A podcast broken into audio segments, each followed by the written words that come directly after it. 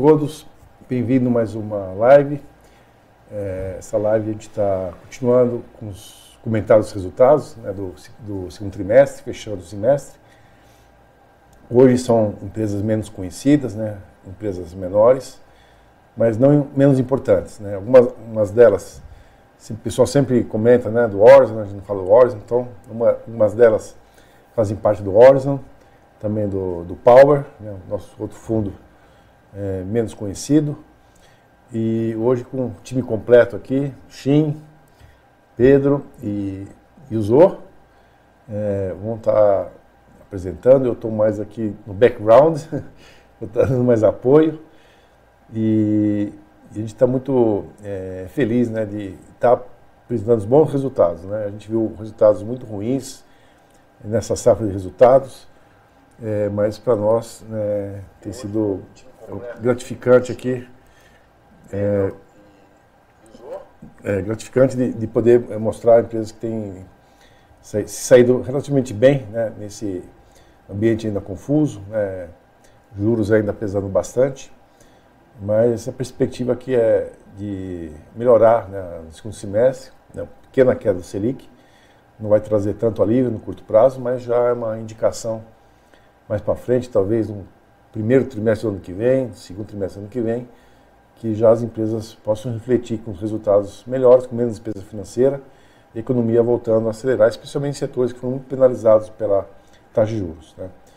Então, é, novamente, a gente sempre lembra que nenhuma empresa comentada aqui é objeto de recomendação de compra. Né? Nós estamos simplesmente apresentando empresas que fazem parte das nossas carteiras, dos nossos portfólios, né, os fundamentos uma retrospectiva aqui do resultado né, e né, as pessoas possam entender por que, que nós temos nas carteiras. Né? São empresas realmente que eh, fazem parte de um contexto, né, de uma estratégia, não é uma posição individual, ah, vou comprar esse papel aqui, mas sempre tem que lembrar que a carteira está diversificada e tem outros setores né, que reduzem é, o risco, né, mitigam o risco dentro de uma estratégia de carteira e não de uma única ação. Então, como a gente sempre faz, nós vamos mostrar o nosso desempenho diário, né? E eu convido uh, quem não, ainda não se inscreveu no nosso canal, né, tanto do YouTube quanto da, da Trigo, né? É, vocês podem se inscrever e receber todo o conteúdo é, assim que for disponível, né? A resenha da semana passada, do, né, soltamos semana passada, mas no mês passado também está disponível. O nosso podcast, né? Todos os materiais que a gente produz né, e, e, coloca à disposição. Então, é, vamos lá, já comentando. Então, o, o, destaco aqui, né, é, um mês, é, praticamente o índice small caps caindo 3,5%, é, o IDIV caindo 2,7%, o Bovespa caindo quase 5%, 4,75%, né, o, o índice de energia elétrica caindo 4,4%, né? É, sofrendo aí, acho que as consequências dessa saída de, de capital estrangeiro. Né? Nós vimos aí, acho que o último dado que eu tenho, coisa de 9 bilhões né, do, do mês, sendo que o acumulado do ano está em positivo em 16. Então, dos 25 que estavam lá é, acumulados, né, 9 já se foram. Não tem muito a ver com o Brasil, né, acho que ainda tem a ver com perspectiva ainda de elevação de juros lá fora, né, os, os, os bonds subiram, né, os títulos americanos subiram um pouco, né, mas isso aqui ainda não, não, não, existe um consenso. Né? Então, um pouquinho de aversão a risco, né, a saída de, né, dos digamos assim, mercados mais especulativos, emergentes, o Brasil entre eles, e do outro lado, né, o, o, local comprando. Então, é uma boa notícia, né, pessoas físicas também, os institucionais voltando a comprar, mas na realidade a vontade de vender era maior do que a vontade de comprar. Portanto, essa força vendedora acabou pressionando é, todos os índices. Para nós, é, o flagship está positivo 1,6, está né, tá realmente indo bem. O Delphos praticamente 0 a 0 no mês. O Verbier com 1,2 positivo no mês, quer dizer, contra o Bovespa. O Power Yield aí com menos 5,7, quase que um pouquinho pior que o, que o nosso benchmark. Mas no ano, né, nos, nos, prazos mais longos, nossos fundos vão ampliando né, o, seu alfa, né, o ganho, em relação aos, aos benchmarks.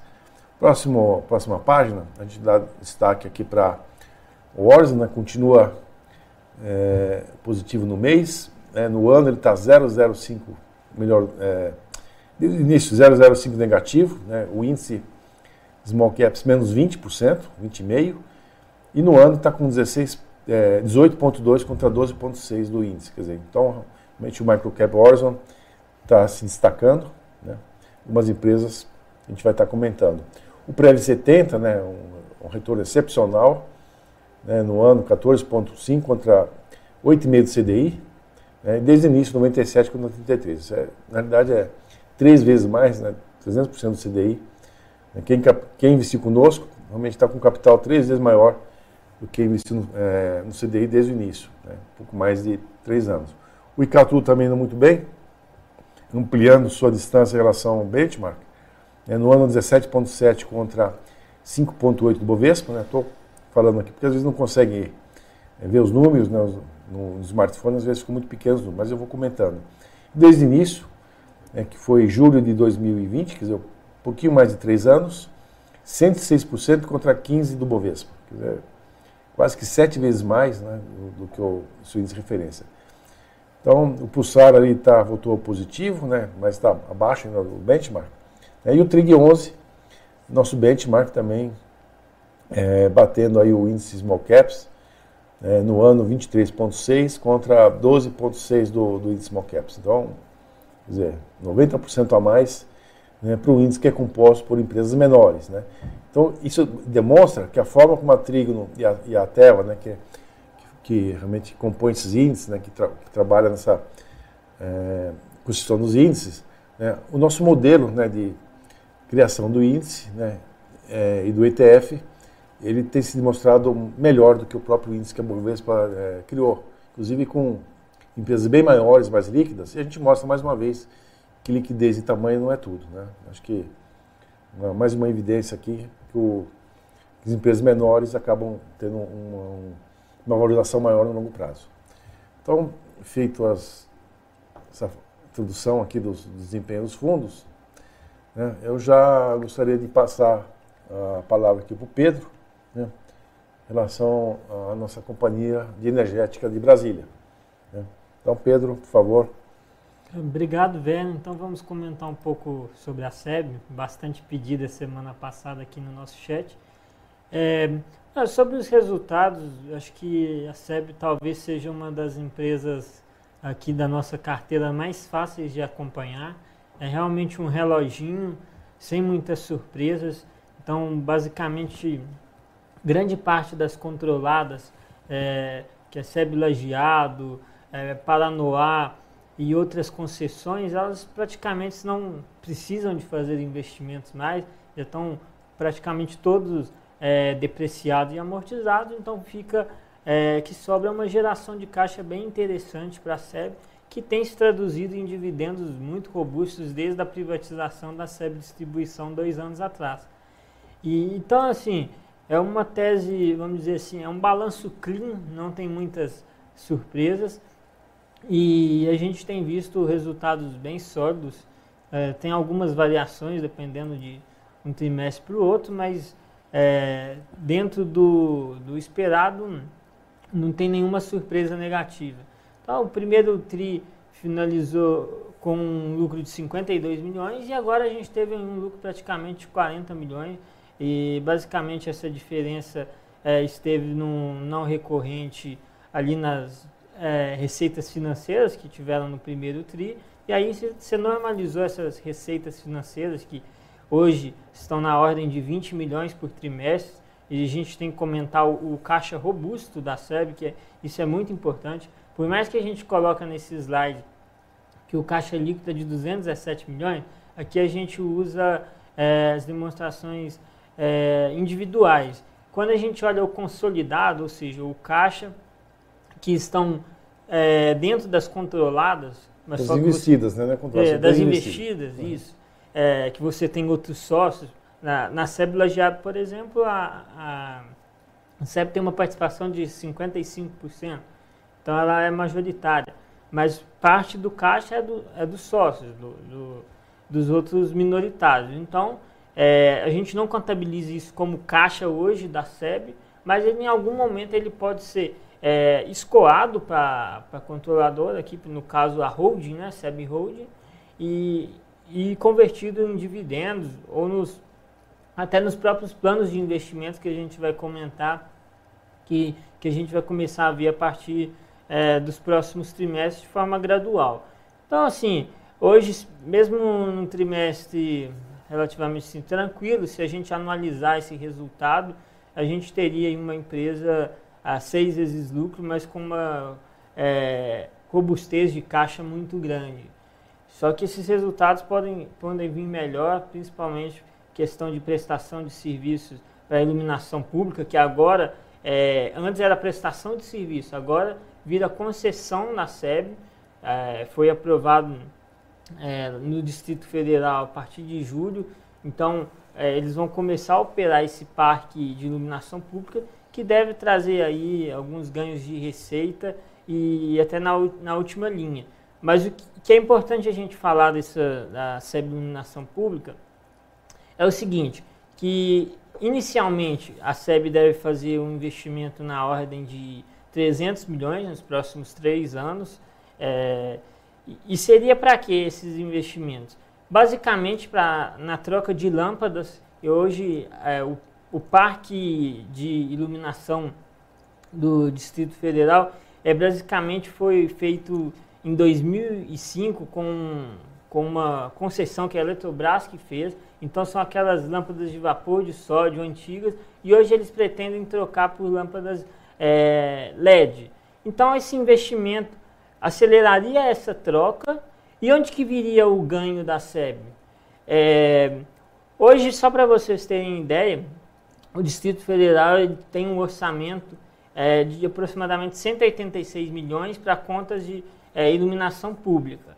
Só que esses custos, é, como precisavam trocar com muita frequência essas lâmpadas, é, manutenção em postes, todas essas questões, esses custos estavam excedendo, estavam é, girando na, na ordem de 210 milhões por ano, é, acima do orçamento de 186 milhões.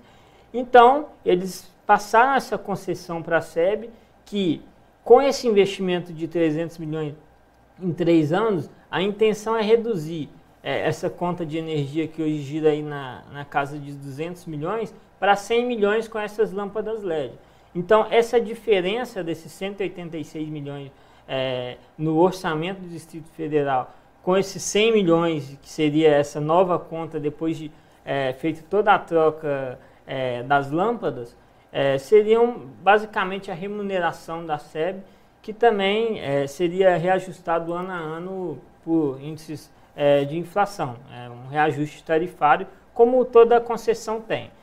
Então, é, é, essa é a grande julgada na, na SEB Iluminação Pública, então acho que é, é importante a gente entender que esses investimentos vão ocorrer de forma gradual, inclusive no plano de investimentos já, já tem aprovado um, é, um capital disponível com um banco, é aquele banco dos BRICS, que é aproximadamente de é, 500 milhões, é 90 milhões de euros hoje. E, e 40... Tem, né? Lembrando que é presidido pela senhora Dilma do Rousseff, né? Isso. Então, então, assim, o Brasil tem essa vantagem aí de direcionar os recursos, né? Provavelmente. Exato. e desses, desses 90 milhões de euros seria, no caso, 40 milhões seriam destinados é, para esse parque de iluminação pública. E essa outra diferença, esses 50 milhões e outros, são investimentos que eles pretendem fazer em energia solar no próprio Distrito Federal. Antes eram investimentos na ordem de 570 milhões, mas hoje reajustaram esse projeto e vão, vai ser na ordem de 250 milhões. Mas por enquanto esse de geração de energia solar ele ainda está em stand-by, não deve sair do papel por agora. E o que a gente deve ver mesmo é a questão da iluminação pública, é, que vai começar a entrar aí, a gente ainda não sabe quando, mas é, acho que acredito que a partir de 2024 já pode rodar o ano completo com esses investimentos. Então, é, é isso, sem muitas novidades com a SEB. É, só se puder voltar ao slide anterior, só para comentar, a gente não comentou, mas no último quadro aqui acho muito importante é, comentar a questão dos dividendos. Né? Então, quando a gente olha o dividend yield desde 2021, quando foi feita essa privatização da SEB Distribuição, olha o yield, né? 71% em 2021, basicamente é, entregando boa parte desses recursos que foram é, recebidos durante a, a, privatização, mais 25% é, em 2022 e agora, nesses últimos dois meses, 15%. Então, é um yield excelente para uma empresa hoje que não tem dívida, caixa líquido, 217 milhões, vale um bi, um valor é, de mercado. E Pedro, só para fazer uma retrospectiva, né? Quando nós compramos a SEB, montamos a posição inicial, ela estava valendo em torno de 700 milhões. Né? Um pouquinho menos do que vale hoje. Né? Aí a SEB distribuidora foi avaliada até para BR Partners por um bilhão e meio, mais ou menos. Né? Aí houve a concorrência ali da CPFL Neoenergia, saiu por pouco mais de 2,5 bi. Né? Desse 2,5 bi, uma parte foi para imposto de renda, se não me engano lá 400 milhões, né, que foi aquele ganho contábil, e foi distribuído acho que mais de 1 bi 300 dividendos, né? se não me engano, é, daquela né, desses ativos, boa parte foi convertida em dividendos. Depois teve mais dividendos, então, se a gente olhasse o, o IRR, no retorno que nós fizemos, né, assim, foi uma coisa extraordinária. Foi uma coisa assim. Logicamente, a posição não era tão grande, né, porque né, pela própria liquidez do papel, mas foi algo muito semelhante na história da Congás. Nós mostramos lá atrás, né, um super dividendo que teve na Congás, que teve um desempenho muito importante para os nossos fundos na época. Então, a, a Trigon tem essa capacidade né, de pescar essas oportunidades né, e, assim, informações absolutamente públicas, né, que ela seria privatizada, seria feito o laudo de avaliação, dizer, tudo isso aqui não houve novidade nenhuma, só que o mercado não acompanha. Né? Talvez só acompanhasse quem já estava investido. Né? Às vezes não tem recurso para comprar mais, agora quem não investia não tinha nenhum interesse no que está acontecendo lá. Nós não estávamos investidos, mas acompanhávamos. Né? Então, uma empresa que eu, eu conheço desde ano 99, né, como investidor de debêntures, na primeira emissão de debêntures para, inclusive, financiar lajeado, que o Pedro comentou, né? Então, uma companhia que eu, eu conheço mente aí há mais de, de, de 24 anos, né? 25 anos como investidor de, de debêntures, né? sempre acompanhou. Então, é, e lembrar, né, é, realmente que o, esses múltiplos estão baixos, né, é, especialmente quando a gente olha para frente, né, porque nada dessa receita que o Pedro comentou ainda, ela foi, é, digamos, capturada, isso tudo vai acontecer. Então, Pedro, se você puder continuar, mas só para lembrar né, a história de como foi o investimento né, dessa companhia e o retorno que ela deu aqui para os nossos fundos. Não, perfeito. Acho que não, não, temos assim grandes novidades a não ser essa questão da SEB iluminação. No news, good news, né? Às vezes é. você não tem nenhuma novidade, né? É uma tá, boa, é bom, né? É bom, as novidades é são muito, né? as novidades às vezes são negativas, né? Então é melhor não é. ter nada negativo, né? basicamente Está entregando resultado, entregar resultado, que né? importa para a é, gente. Deixa o homem trabalhar, deixa a companhia é, trabalhar e realmente os resultados virão. É, mas só comentando essa questão, mais detalhes, né? É, que eu comentei do Parque de Iluminação Pública no Distrito Federal. O último programa foi feito em 2005, então é, 110 mil lâmpadas instaladas. Então imaginam como essas lâmpadas é, estão antigas, já foram trocadas ao longo do tempo, mas é, são aquelas lâmpadas amarelas é, de vapor de sódio. E hoje demandam uma troca de 6 mil lâmpadas por mês. Então tem uma demanda muito grande. E o que a SEB fa vai fazer é praticamente antecipar a troca de é, todo esse parque de iluminação pública para resolver essa questão do consumo de, de, energia. Então você já vai reduzir é, bastante esse custo, que aí é onde ela vai ser remunerada. E, e nesse acordo né, da concessão, é, a SEB vai trocar a cada 10 anos esse parque de iluminação pública e, e vai ainda ampliar ele em 20%. Então, é, isso também vai fazer parte da remuneração final é, da SEB na gestão desse parque. Então, acho que era isso que eu tinha para comentar. É, quando a gente olha hoje é, na holding, né, SEB em holding, é, são 217 milhões de caixa, mas quando a gente olha o consolidado como um todo, são mais de 650 milhões de caixa. Então, é, assim, tem boa parte desse caixa ainda pode ser escoado via dividendos para a holding, que depois vai fazer frente a esses investimentos ou eventualmente dividendos. Então acho que era isso que eu tinha para comentar sobre SEB. É, e o, não só, Pedro, ainda sobre o terreno, né? Ah, é bem Por, lembrado, é, bem lembrado. É, é, um, aí, né, é um pilar importante na tese e a gente estava esquecendo aqui.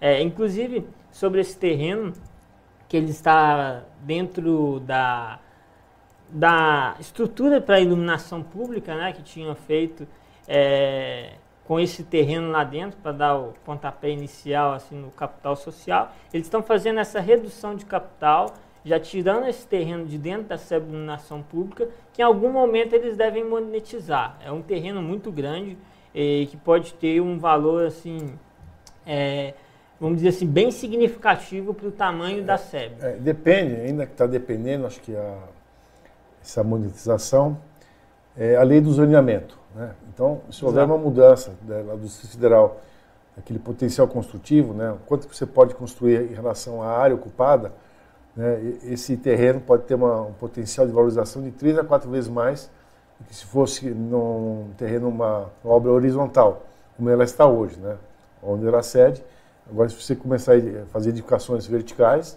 aí depende de toda essa aprovação. Então, tem um poder de multiplicação de valor muito grande. Né? O potencial construtivo, basicamente, que determina o valor do terreno. Talvez e... eu vou chutar até, até próximo do valor da companhia, se pegar o caixa. Né? E aí, tudo o resto, as participações todas que ela Essas tem lá, concessões vem, vem tudo de graça. Né? Só pelo, pelo, por esses ativos aí, que é o caixa, mais é, o potencial aí desse terreno, logicamente, vai ter imposto de renda, né? mas o potencial é grande, de, né? desde que, obviamente, se altera a lei do, é, do, do, chama do, do potencial construtivo, né? Lei, do, lei do zonamento, né? A palavra. E, e, é bom comentar, Werner, que esses recursos do, do terreno, eles já estão colocados para serem distribuídos via dividendos. Sim, eles comentam isso aqui, né? Então, é, vai ser mais um yield aí bem extraordinário para os acionistas, além da própria geração de caixa natural do negócio. Então, assim, tem muito a ser distribuído ao longo do, dos anos, é, é paciência mesmo, em algum momento isso deve sair. Aí quando acontece, né, Pedro? Putz, olha lá, né? Mesma coisa da privatização da. Puxa, que surpresa, né? É, surpresa para alguns, né? Para quem não acompanha, é surpresa, né? Mas nenhuma novidade aqui. É, vamos, vamos prosseguir? Então, é, terminada aqui a SEB, né? Passo o Xim, né? Vai estar comentando sobre o Grupo Simpar, né? Tivemos é, recentemente com o Denis Ferrer, Ferrez, é, que comentou é, a companhia. Tivemos também um pouquinho mais para trás com a Movida. Final do ano passado, a última live do ano passado foi com o Guilherme, lá da, da Júlio Simões. Né? E agora a gente fazendo uma breve retrospectiva aqui da Simpar, né? de uma forma reduzida, é, resumida, porque já, né, já se falou Sim. bastante, né? já comentamos com a própria companhia. Bom, a, a Simpar né, é um consolidado de diversas empresas é, um resuminho rápido, né? É, empresas é, cotadas em bolsa, empresas fechadas, né? Tem banco, tem empresa de infraestrutura, é, é, e além das que a gente conhece aí, que são as abertas, né? É, eu acho que vale destacar né, que, a, que a empresa, nos últimos 12 meses, conseguiu é, um crescimento né, de, de, receita ali para 29 bilhões, ante 24 de 2000, desculpa, né? É, em relação a 2022, né? É, nesse trimestre em específico, né, a receita da, da Simpar ela praticamente ficou estável, olhando sequencialmente ali pelo primeiro TRI de 2023, né, com 7,5 bi ali, antes 7,400, mas teve um avanço de 40% em relação ao segundo TRI de 2022. Né. É, de onde está vendo isso? Né? É, os serviços, é, que são uma grande fonte de receita da empresa, que é, é de onde está vindo esse crescimento, né? Então tem lá, é, a gente mostra na sequência que é, a Vamos né, tem contribuído bastante para esse, esses resultados, né? A, a Movida também né, teve uma, um incremento de receita, Júlio Simões. Então a gente observou ali que teve esse, esse aumento de 46%. Né? E também a empresa complementa né, a, a receita com reciclagem de ativos, né? venda de caminhão, venda de, de é, caminhão usado, né, principalmente, é, e faz essa reciclagem de ativo.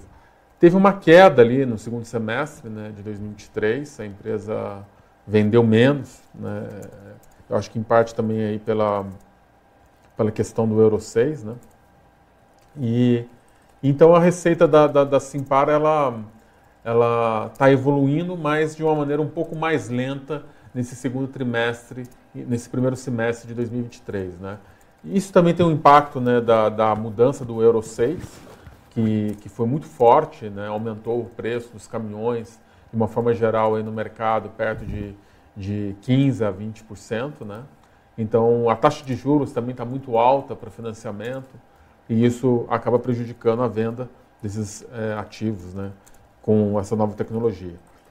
É, eu gostaria de destacar também a margem, né, a margem ajustada EBITDA ali, que ela ela melhorou, né? foi para 30% e estava 26%, ficou mais perto do ano passado, que foi um ano melhor.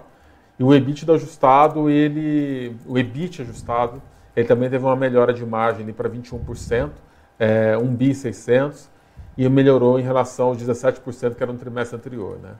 O grande desafio né, da, da história da, da Simpar hoje está na questão do endividamento. Né? Se a gente observa ali a, a última linha, né, o, o lucro, ele, a margem está em 1%, né, com lucro de 99%. É, muito em função dessa pressão né, dos juros que a empresa carrega, é, do custo do financiamento né, do, desses ativos. Né? Então, isso está sendo pressionado. Então, assim, o caixa da empresa, né, ele caiu, porque eles é, têm feito um pagamento de dívida, de reciclagem, também compra de ativos. Então, ele tinha um caixa de 12 é, no final de 2012, e agora está perto de 8 bi, 7,900, né? Quanto uma dívida de 39 bilhões. Isso faz um, uma dívida líquida de 31 bi, né? E um valor de mercado de 8,7. E dá um EV de 40 bilhões de reais. É, obviamente que o preço-lucro ali ele fica distorcido, né? Porque a última linha está bastante pressionada, mas a gente observa que o EV EBITDA ele fica mais em linha, né? Com o histórico e a gente observa Sim, que tem um só fazer, fazer um uhum. comentário aqui, né? Se a gente pegar a receita dos últimos 12 meses, né, que ela é crescente, né? Logicamente, a cada trimestre está incorporando novos contratos da Vamos, da né, Julio Simões, Movida melhorando também o, o, mercado. Então vamos partir de 30 bilhões, que é quase que atual. Se a gente pegar uma, um lucro normalizado 2021, né, que ainda seria que não tinha subido tanto, uma margem de 5%, né, e vocês vejam que não é o topo, topo da margem. A margem de 2022 foi melhor do que 21. Exato. Mas vamos considerar tudo o resto é, constante vamos baixar um pouquinho para 5%. Nós estamos falando de um lucro potencial, que não é projeção, só estou fazendo um exercício aqui, de um bi e meio. Né? Isso aqui dá um PL de 6. Né?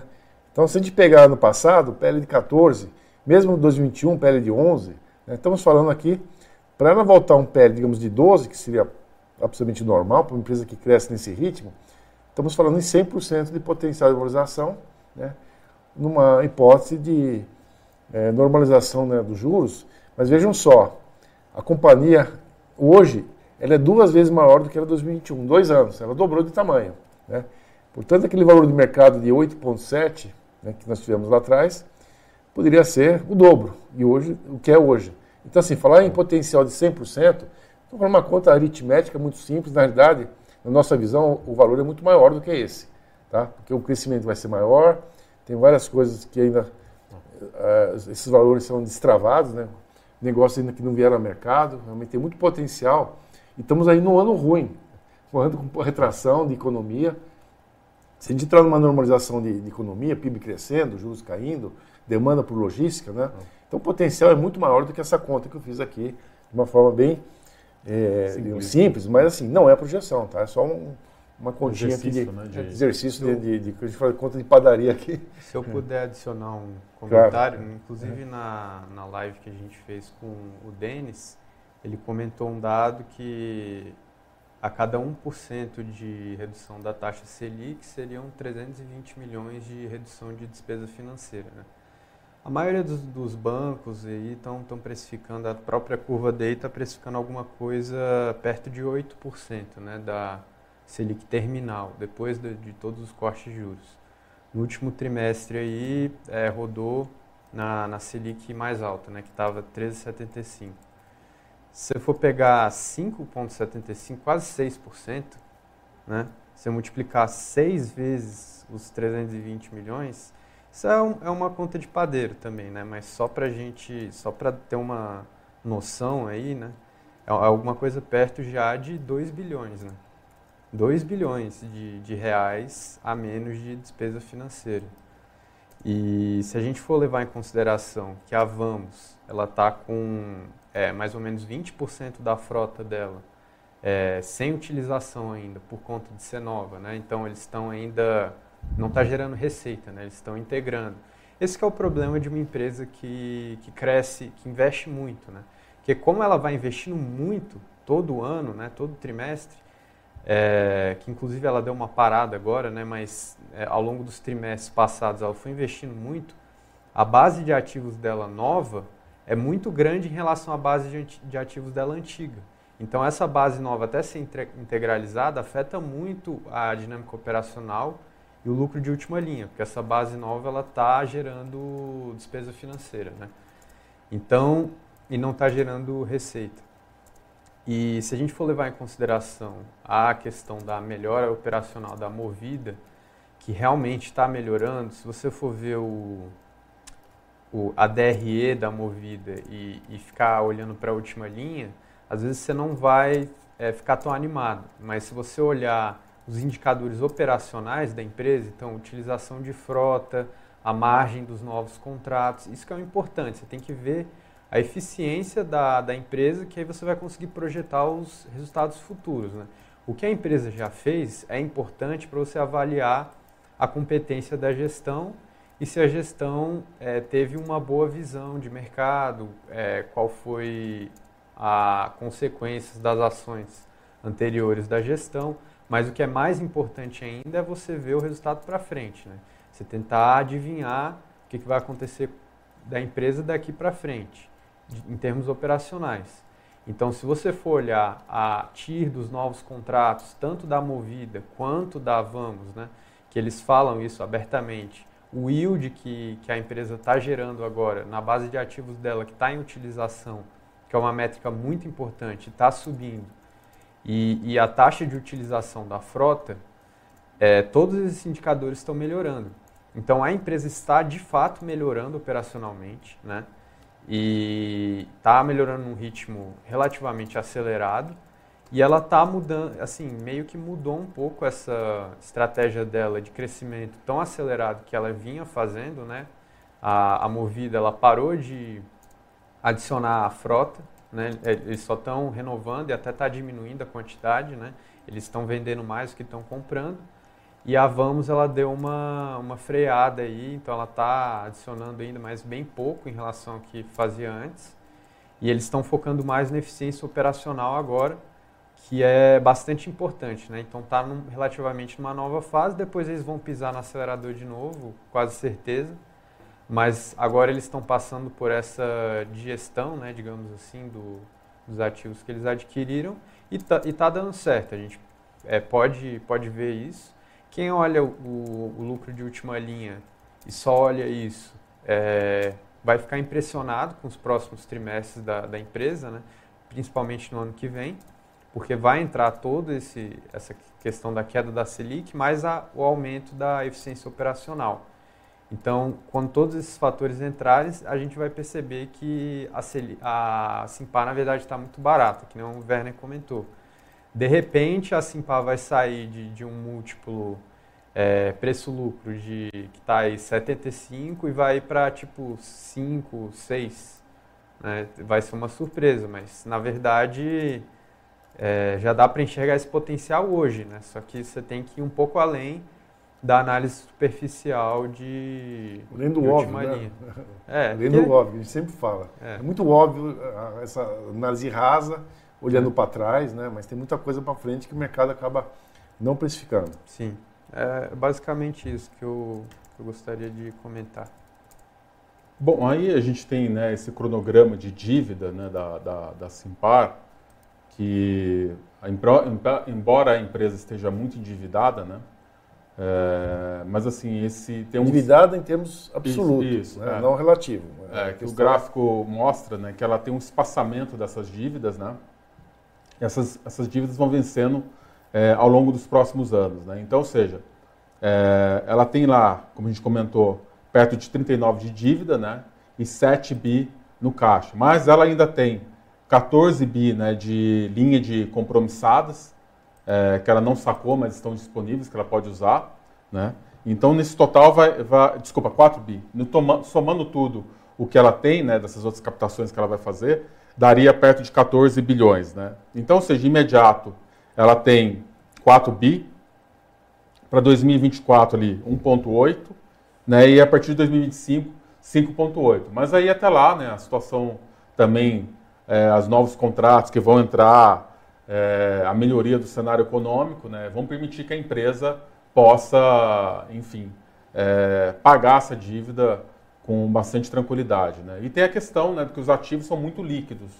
É, embora a dívida pareça muito alta, né, é, são ativos que você pode transformar rapidamente é, em, em dinheiro, né?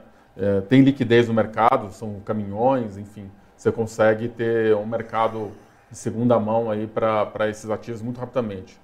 É, acho que vale destacar aqui o, o, custo da dívida, né, que ele tem subido ainda marginalmente é, do, primeiro, do primeiro trimestre para o segundo trimestre. É, o ROIC da empresa, desculpa, está em 10%, né, 11% hoje, o, o custo da dívida. E o ROIC está perto de 13%. Né? Então ainda tem um spread uma criação de valor ainda que baixa, é, perto do que foi do histórico, que era um pouco maior esse, esse, esse spread, mas existe um, um, uma criação de valor positivo. É, lembrando, assim, que esse custo de 11% ele é bruto. Se a gente pegar é, o imposto de renda, né, que é dedutível, toda essa despesa financeira, você deixa de pagar imposto de renda em 34%. Então estamos falando que o custo efetivo aqui está em torno de 8%, mais ou menos. E o ROIC aqui, 13%, então você tem um spread, você tem um ganho. Estou falando do custo do, do acionista, estou falando só da, da, da, dívida, tem um spread de 5%, né? É, já, que o ROIC já é o NOPET, já é o lucro deduzido do imposto de renda. Isso. E outra coisa, deduzido das depreciações, que ela vai, estou considerando que a empresa vai continuar investindo né, no seu negócio, então esse ROIC, ele já deduz né, esse uso de caixa dos investimentos, pelo menos equivalente à depreciação, mais o imposto de renda, né, que também vai ser deduzido do resultado. Então, é, outra coisa assim, que eu queria também adicionar aqui, uhum. eu sempre falo, na minha formação é crédito, o importante é que é o duration, né, não tanto, só que quando você olha um índice de dívida e você está olhando uma fotografia. Agora aqui é um filminho, nós estamos vendo um filminho até 2031. A gente pega o EBITDA do, né, agora os últimos 12 meses, quer dizer, além desse caixa aí, tirando a linha disponível, nós temos 10 bi de caixa disponível, que cobra aqui quase 3 anos, né? Só que você tem mais 8 bi, né? lá vem a cavalaria de EBITDA. Então, em 3 anos, você tem mais 24 bilhões de EBITDA, né? que dão é, uma folga muito grande. Logicamente, a empresa vai gerir esse caixa. Né? Se eu tiver perspectiva de crescimento, eu vou investir. Se eu não tiver perspectiva de crescimento, né, eu vou reduzir minha dívida, eventualmente até reduzir a frota, né, ficar com uma frota mais moderna, mais menor. Então, assim, é, tem muito, muito ativo ainda para ser utilizado caso seja necessário você fazer a frente dessa dívida. Então, a dívida não nos preocupa, logicamente ela reduz o resultado líquido, lucro líquido, só que abre a perspectiva de menos despesa financeira, né, menos dívida, e o outro lado, né, o lucro crescendo nos próximos anos. Então, realmente, para nós, essa dívida é que nem banco. Você está preocupado que o banco está 12 vezes alavancado, 15 vezes, Sim. né? A alavancagem, ela traz um, o ROIC, né, o ROI, seja lá, com um múltiplo muito grande. Né? Porque você aumenta muito os seus ativos, né, que vão gerar receita em cima de um capital teu menor. Né? Você usa mais capital de terceiro. Isso aqui dá alavancagem. Uma empresa que cresce, ela alavanca esse crescimento. E, logicamente, no primeiro momento, e o comentou, tem muito ativo ainda que não está monetizado, né, mas está aqui na dívida, porque ele foi comprado. E essa receita que virá, né, o filme que vai para frente, também não está nesse filme aqui. Né? Então, a gente está absolutamente tranquilo aqui com a Simpar, né, é, e o mercado fica penalizando demais né, pela questão Sim. da dívida, que da dívida, na realidade, é o que vai fazer a empresa crescer. Né? Quem quer crescimento, está aqui a, um exemplo típico de crescimento. Aí, né, eu fiz esse exercício aqui do desconto de holding, né, que na coluna da esquerda você tem ali as participações né, da, da Simpar. Vamos já depois do, do follow-on, né? Esse, esse vamos já foi ajustado aqui pelo follow-on recente aqui. É, e aí aqui a gente tem o, o, valor de mercado hoje, né? Então 13 bi da Vamos, 5 bi da Movida, é, 2,700 da Júlio Simões, né? Esses valores de mercado. Então essas empresas dariam 21 bi. É, o valor dessas participações, 70%, daria 14,6. A dívida líquida holding hoje são 4,6 bi, então daria no total, é, descontando a dívida, 10 bi de, de, de é, stake, né, dos stakes. Aí as empresas privadas, você adiciona mais 1,3 bi. Então essa soma das partes daria 1, bi, 11 bilhões e 800, quase 12 bi, né, com um valor de mercado hoje, que fechou em tela, 8 bi 900, 900, 9 milhões aproximadamente, né? Então, ou seja, o desconto da holding ele é de 24%, né? Um upside de 32% em relação ao valor de é, que está de tela, né? Só que é, se você pegar o consenso da Bloomberg, né, os analistas lá eles estimam que hoje, por exemplo, a Vamos, que é negociada a 12 reais, ela teria um upside de até 68%. Ela poderia valer 20 reais. Né? A Movida, que vale 14, tem um preço-alvo de 15. E a Júlio Simões, que vale, fechou 9, é, tem um potencial de valer 12 reais. Então, esses market é, target prices aqui, né, o valor de mercado potencial, ele daria é, um total aí, ponderado aí pelas participações de 21.800 é menos os dívida líquida holding, 17 bi né, de, dessas participações, mais as empresas não listadas, 1 bi 300, na realidade a soma das partes pelo valor justo né, que o mercado, os analistas, enfim, considera para as empresas, daria 19 bi. Então, com isso, é, a gente teria um desconto não de 24, mas se tudo tivesse precificado corretamente, de 53 bi. 53%, desculpa. É o mesmo número que eu estou falando. Exato, né? que dá 100% de upside. Upside do jeito que está hoje. Isso aqui é uma ah. fotografia, né? Olhando para frente, se a gente olhar dois anos para frente, juros ah. menores, né? crescimento, a coisa muda bastante ainda. Bate exatamente com aquela conta. Chega na mesma conta. Conta de padaria é simples, né? mas toda essa complexidade aqui vai chegar no mesmo, no mesmo potencial. E, e o próprio pessoal da Simpar diz que a as empresas não listadas valem quase 3 bi, né? Assim, na conta deles, claro que cada um tem seu, seu método, né? Mais conservador, é, menos conservador, mas é, tem um potencial de valer bem mais nessas né, empresas não listadas. E aí vai depender do, do desenvolvimento né, que eles derem para esses ativos, é, potenciais IPOs que, que eles Sim. façam para frente. Eu acho interessante que, se você for conversar com o pessoal de, de mercado, é, tem muita gente que gosta de Vamos, é, muita gente gosta de JSL. É, a maioria das pessoas gosta de JSL, mas não compra por causa de liquidez e tal. Movida, tem muita gente que não gosta. A Movida é, a, é o patinho feio, né, digamos assim. Vamos é o que o pessoal mais gosta. E JSL, muita gente gosta, mas não, não, não compra muito por conta de liquidez, né? Mas aí você fala de Simpar, é, o pessoal fala assim, putz, eu não vou me meter com isso porque é muito alavancado, a holding, e não tem, não tem receita própria, né? Tá tudo embaixo ali nas controladas, é só uma casca. Para que, que eu vou comprar uma casca alavancada, né?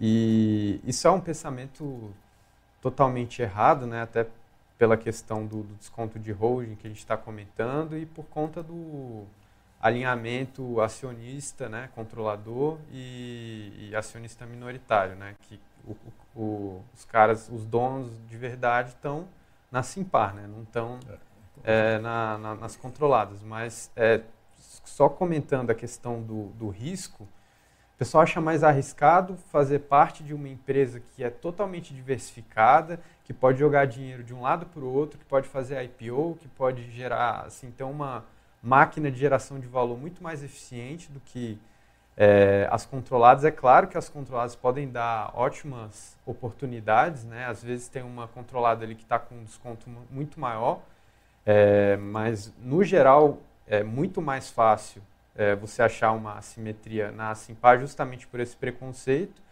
E aí eu, eu acho interessante que, apesar de ser errado, muitas vezes não tem como você é, mudar tanto a cabeça do mercado com relação a certas ideias que são é, incrustadas, né, digamos assim, né, que são solidificadas ali é, no... Mitos, né? É, mitos. são mitos. Então, o que, que os, os caras da, da Simpar resolveram fazer? Olha, então vamos fazer o seguinte, vamos pagar toda a dívida da holding, deixa a holding é, caixa líquido, né, ou zero ali de, de caixa líquido, né, sem dívida, é, sem excesso, e aí você paga dividendos. Sempre que subir dividendo, você já transfere direto para os acionistas. E aí pode ser que mude muito a cabeça dos, dos acionistas. Porque sempre que, por exemplo, ah, imagina, é, a Simpar, depois que pagarem toda a dívida, né, a Simpar criou uma nova empresa, fez a IPO. Essa grana do IPO vai direto para o bolso do, do acionista, né, da, da controladora da Simpar. Então, eu acho que pode ser sim que mude muito a cabeça dos acionistas do mercado e que ela seja é, enxergada como de fato é, né? uma criação, uma máquina de criação de valor e que vai remunerar bastante, né? seja através de dividendos, seja através de recompra de ações, os acionistas da, da holding. Né? Eu achei bastante interessante essa mudança de cabeça, que é a tendência que tem ocorrido, né? É, na JSL, agora, eles estão acelerando, que tem que acelerar mesmo, está dando resultado. As, as aquisições que eles estão fazendo, os M&As, estão dando uma sinergia considerável. É, se for ver a última linha da JSL, mesmo com as alavancagens extras que eles estão fazendo, mesmo com todo esse processo acelerado de crescimento, a última linha deles está crescendo. Então, eles estão conseguindo superar o custo da Selic com é, as sinergias e o preço, principalmente, que eles estão pagando pelas aquisições, né? múltiplos muito baixos. A Movida, é, minha opinião sincera é que eles erraram o movimento, assim, eles é, compraram muito carro quando não devia comprar e agora eles estão ajustando. Isso é um, é um movimento que a, até eles mesmos reconheceram, né? tanto é que mudaram agora totalmente a, a forma de conduzir a empresa, mas mudaram para o melhor. Né? É bom você reconhecer o erro e tentar mudar. E é isso que eles estão fazendo agora. Inclusive, estão fazendo engenharia financeira é, e fechando muitos, muitas lacunas que tinham. Né? Estavam pagando um custo maior do que era necessário. Destaque aqui, realmente, a compra dos bons. Fizeram Sim, mais um anúncio. Exato. Um desconto bastante relevante. Né? Os nossos bons estão descontados por causa dos treasuries lá fora, tem a ver com risco de crédito. Sim. Isso vai dar um ganho muito, muito relevante. Sim, né? Em relação ao último ano do resultado. O lucro líquido vai ser muito relevante, né, dado os descontos que esses bons. Né, várias empresas estão fazendo isso aqui, não é só a Movida.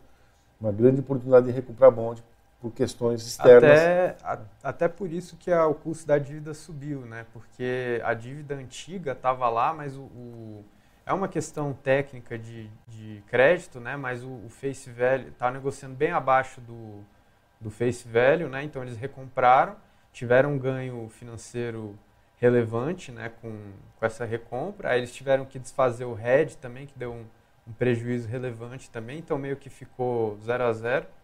E aí eles fizeram uma nova dívida. Só que depois de toda essa engenharia aí, né? Que eu chamei de engenharia financeira, no final das contas foi vantajoso para a empresa. Então eles estão fechando várias lacunas né, vários, várias pontas soltas aí que tinham na operação e na parte financeira estão melhorando e a ideia é perseguir é, o, líder, o líder do setor, né, que é a, a Localiza, eles estão tentando fechar essa, essa, esse atraso e a Localiza, né, se vocês forem ver o, a cotação, os múltiplos e tudo, é assim, é uma coisa absurda com relação à Movida.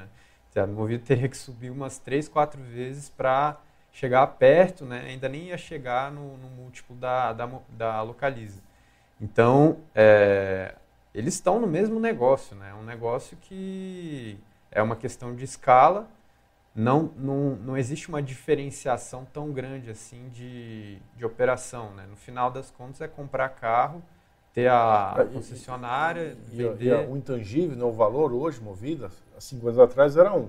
Sim. Hoje, quase que movida e localiza, né? a pessoa já coloca no mesmo nível. Né? Sim, não exato. vai deixar de comprar, de alugar movida, porque localiza é, é melhor. Né? Exato. Né? É, pelo contrário, né? a movida Sim. tem uma bom, boa precificação né, com veículos novos, uma frota nova, então não Sim. acho que tem uma desqualificação. Exato. É... O, o, tamanho da movida hoje, é, o valor da marca e o reconhecimento das pessoas já, já é consolidado. Né? Então, as pessoas já estão muito mais propensas a alugar carro da movida e eles vão fechar. Eu tenho convicção disso, que eles vão fechar esse esse gap, né, que o pessoal chama no mercado, mas é o, eles vão se aproximar né, da operação, da localiza. É, não necessariamente vão ser iguais ou melhores, mas assim, o, o, desconto que existe hoje é uma coisa absurda. Você não precisa nem achar que vão chegar perto, porque mesmo se eles melhorarem um pouco, já vai ser uma coisa, um upside muito relevante, né?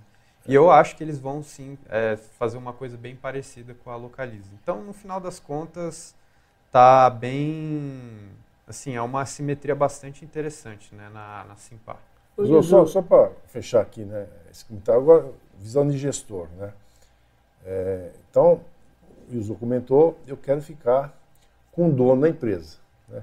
logicamente o Fernando Simões ele Sim. abriu mão daquelas participações que ele tinha nas, nas empresas para focar na holding então eu quero também participar dessa estratégia que ele considerou melhor para ele, quem melhor conhece o negócio aí, eu estou junto com ele.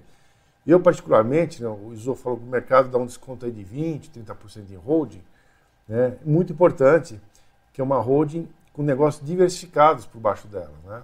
Então, quando você fala que diversificação reduz risco, por que, que eu vou dar um desconto no, na holding se eu tenho vários negócios né, diferentes? Né? Como o Iso falou, eu posso é, vender uma participação, posso vender uma empresa inteira, posso fazer um monte de coisas é fazer uma gestão de capital é, mais racional possível é, e, logicamente, reduzindo o risco onde eu estou. O seu Fernando não vai comprometer a Simpar é, se ele pode, de alguma forma, desfazer de algum outro ativo né, para fazer frente a alguma necessidade na holding. Então, para nós, eu particularmente, eu pago o prêmio na holding, na Simpar. E, Simpar gera valor. Não é uma holding pura que está lá, não tem nenhuma ingerência, não. Ela é construída no sentido de gerar valor para acionista na holding. Logicamente, as demais subsidiárias também eh, geram valor, mas eu, eu queria estar com o cabeça, né, quem comanda todos os negócios, tem a visão de todo o negócio, e logicamente ele vai se favorecer agora. O Iso falou dos dividendos, né, imagino que vai entrar dividendos para ele né, através da holding, é, se essa for realmente a estratégia adotada, né, de tirar a dívida da holding, né? Então, para mim... Igual a Itaúsa, né? Tem um desconto de holding muito é. menor. É, mas, é, mas só que o banco lá é um, é um 80% é um banco, é. né? Então. É diferente, que são vários negócios. São vários negócios, é. né? E lá... O... É. é um negócio só ainda. Tem um único negócio, mas o desconto né, é muito menor, né? E eles ainda fazem mau uso do dinheiro, né? Vamos ser sinceros. Né? O que fizeram na Alpargatas lá ainda estão aumentando não, não só Alpargatas. Né?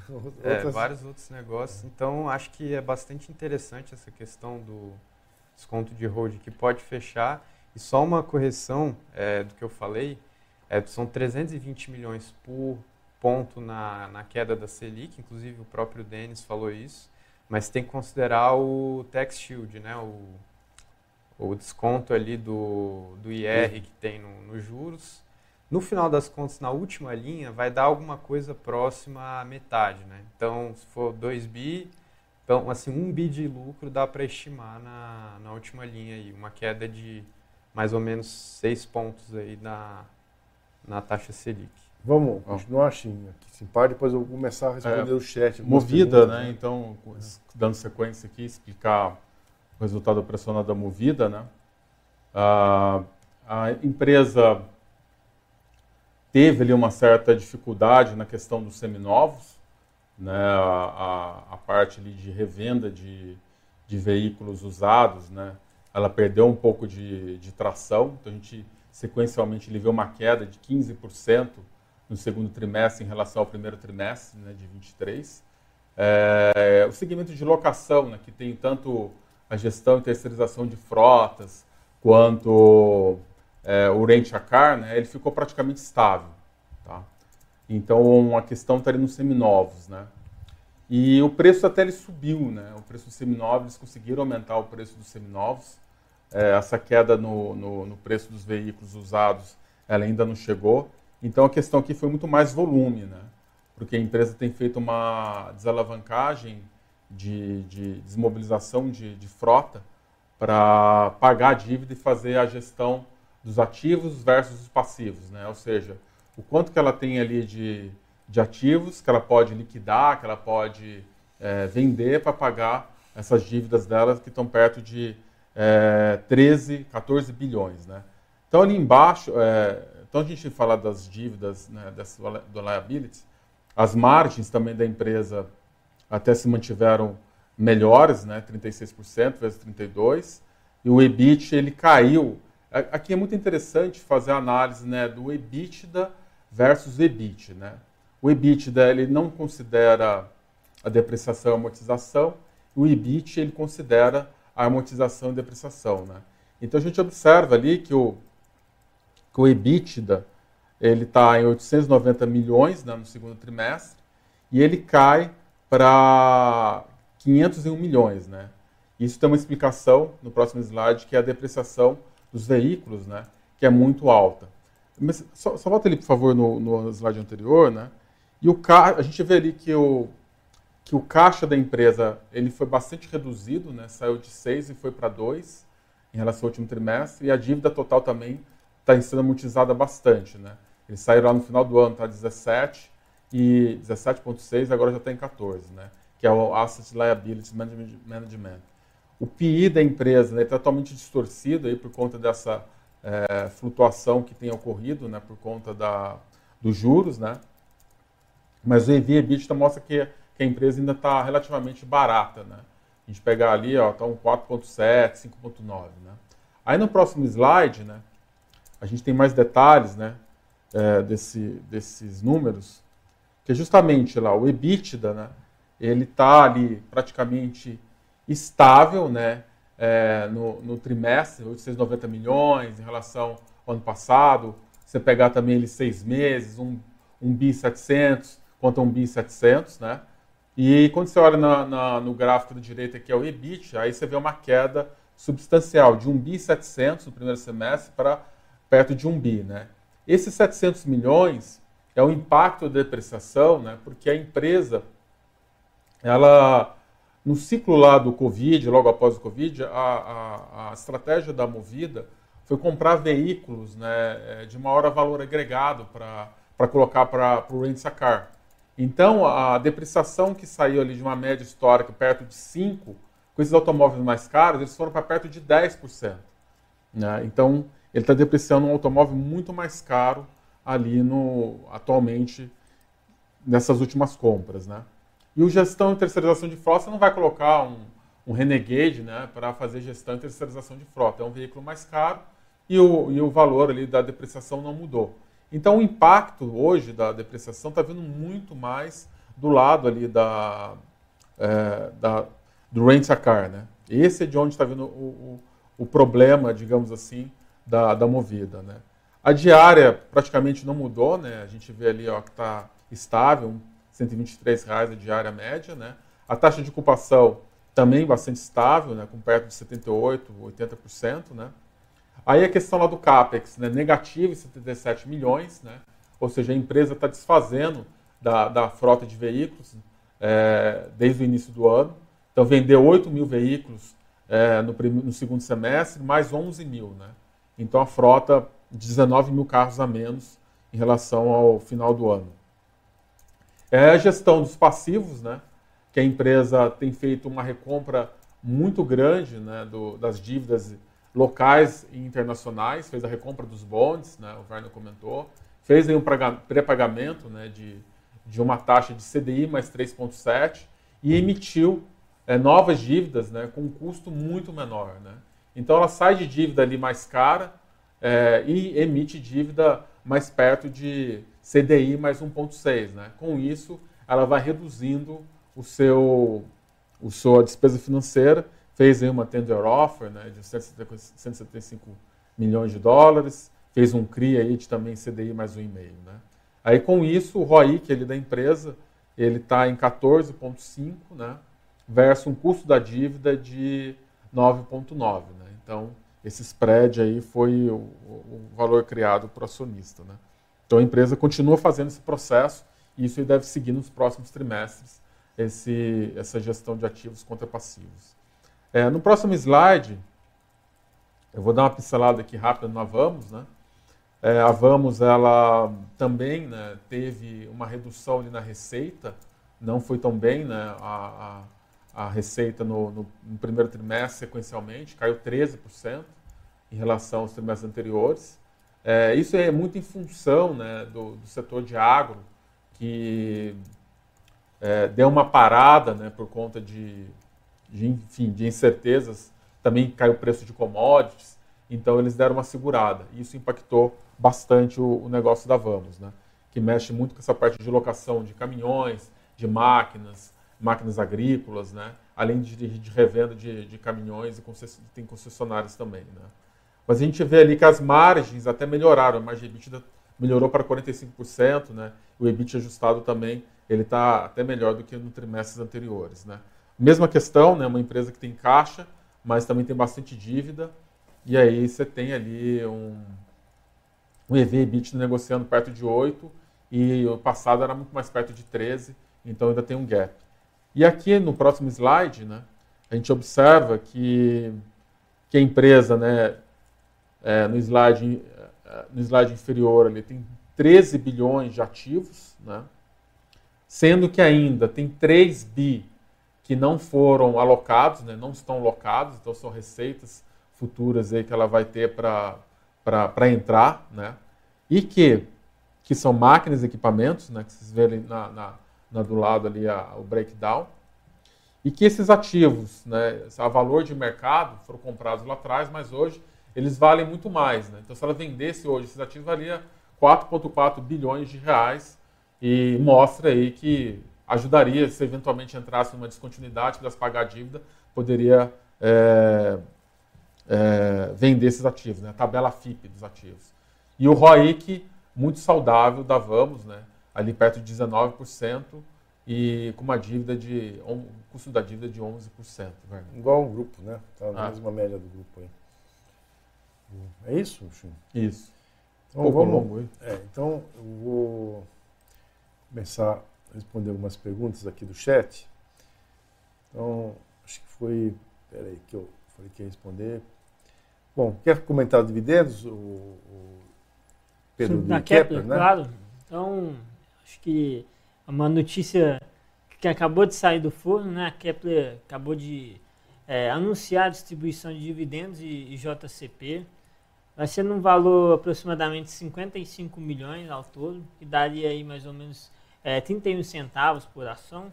Hoje fechou em 11, né, Werner? 11, 11 e pouco, né, a ação da Kepler. Então é um yield aí de 2,5%, 3%.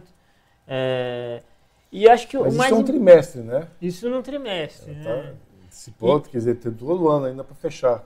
E eu acho que o mais importante desse anúncio de dividendos, é, dado que muita gente é, tem comentado a situação é, do produtor não, não é muito boa, é, não vem fazendo novos é, investimentos, eu acho que isso é uma sinalização da empresa que realmente essas vendas estão entrando e é o que foi comentado é, no conference call. Eu acho que quem ouviu é, uhum. sentiu bem ali o otimismo é, da administração, do Piero, do Polese, do Bernardo. Então, realmente, acho que é, essas vendas estão saindo do papel. Os, os produtores estavam esperando é, apenas o plano safra ser lançado como PCA, que vieram com taxas é, igualmente boas, igual ano passado. E esses recursos a gente acredita que realmente vão chegar na ponta.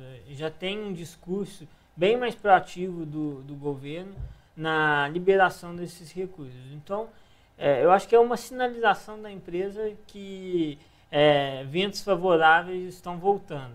E isso é importante porque, assim, se a gente tivesse é, para enfrentar trimestres difíceis, eles é, não abririam mão de 60 milhões de caixa. Então, assim, é uma empresa super conservadora e acho que, é, além dos dividendos, tem essa sinalização de um otimismo maior por parte da gestão. É, vai ter o que é perder, né? Acho que agora dia 6. Dia 6, isso. Dia 6. Depois, dia 13, vai ter um evento de inauguração da nova uh, pintura, sistema de pintura, o pó, é limpo, mais ambientalmente mais correto, né? Então, também compromete a redução de custos né, e melhor qualidade. Então, coisa ainda que, que estão, é, está em processo de, de, de acontecer. Né? Mas que é a gente comentou, também já, já foi comentado, né? mas assim, a perspectiva cada vez mais positiva. Sobre Ferbasa, o Ronaldo pergunta aqui, nós comentamos semana passada, Ferbasa, mostrando os gráficos né, dos preços, principalmente na China, né? China nós vimos aí esses últimos dias o minério subindo, vários dias consecutivos, né, o minério de ferro, então, saiu dados também da produção de aço chinesa muito forte agora, acho que cresceu 11% em relação ao passado. Então, a China volta lentamente é, a retomar é, sua produção né, industrial, siderúrgica. Isso, de alguma forma, vai bater é, nos preços. Né? E sobre os preços, logicamente, o principal evento que pode acontecer aqui na China é a África do Sul. A África do Sul com problemas energéticos, de logísticas, comentamos também semana passada. Quem quiser assistir a live semana passada, a gente faz todo esse comentário. Então, qualquer problema de oferta é, sul-africana de ferro-cromo, ou mesmo de minério, vai bater no preço do ferro-cromo chinês. Né?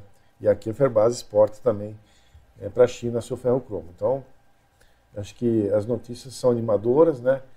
O prêmio né, do, do, daquele minério mais concentrado, né, o que você comentou, é, com maior teor de cromo, já está com um prêmio muito importante relação de menor concentração, que é o que se usa é, nos Estados Unidos e na Europa, né, onde eles usam muita sucata, então você precisa ter um, uma, uma, liga né, com mais teor de cromo, justamente para é, compensar né, a, aquele teor que não tem naquela sucata que já vem. Está né, sendo porque a sucata não é de inox, a sucata, boa parte da sucata é aço carbono, esse aço vai o ferro velho, né, que você vai ser transformado em inox. Então você tem que botar muito cromo, porque lá tem zero de cromo, né? Então, o que eu falo, você usar sucata, né, não tem nenhum prejuízo em relação à adição é, do cromo, porque você, né, o aço comum não tem nada de, praticamente nada de cromo. Então, estamos aí animados aí com, com o setor. Ronaldo, também sobre a Tronox, né, é, resultado foi mais fraco, é, lembrando que o primeiro trimestre ele foi distorcido por vendas de 20 mil toneladas de ilmenita, né, com preço muito bom. Então, não compare o primeiro com o segundo trimestre. Primeiro semestre, trimestre ele foi realmente, digamos, superfaturado, é, super emitidado. o lucro também foi turbinado. Uma, uma venda de minério de ilmenita, né, até para reforçar o caixa, porque acabou pagando aquela redução de capital de 134 milhões. Então, acho que foi uma forma de melhorar o caixa, reforçar o caixa é, com aquela exportação de ilmenita. Né. Também esse trimestre que passou, é, a China, é, ela vinha desaquecendo o setor imobiliário lá atrás, o que a China faz? Ela desova. Qualquer é, sobra, ela não, ela não para de produzir. Então ela mantém a produção, não fecha a fábrica, parou a atividade interna, que foi especialmente por conta da Covid, ainda lá atrás, são os efeitos subsequentes, a China vem, desova estoque a qualquer preço, né? não importa se dá prejuízo, ela quer realmente vender. Isso acabou competindo aqui com o nosso mercado, o dólar também caiu, pressão chinesa, preços mais fracos, então também explica um pouquinho dessa questão.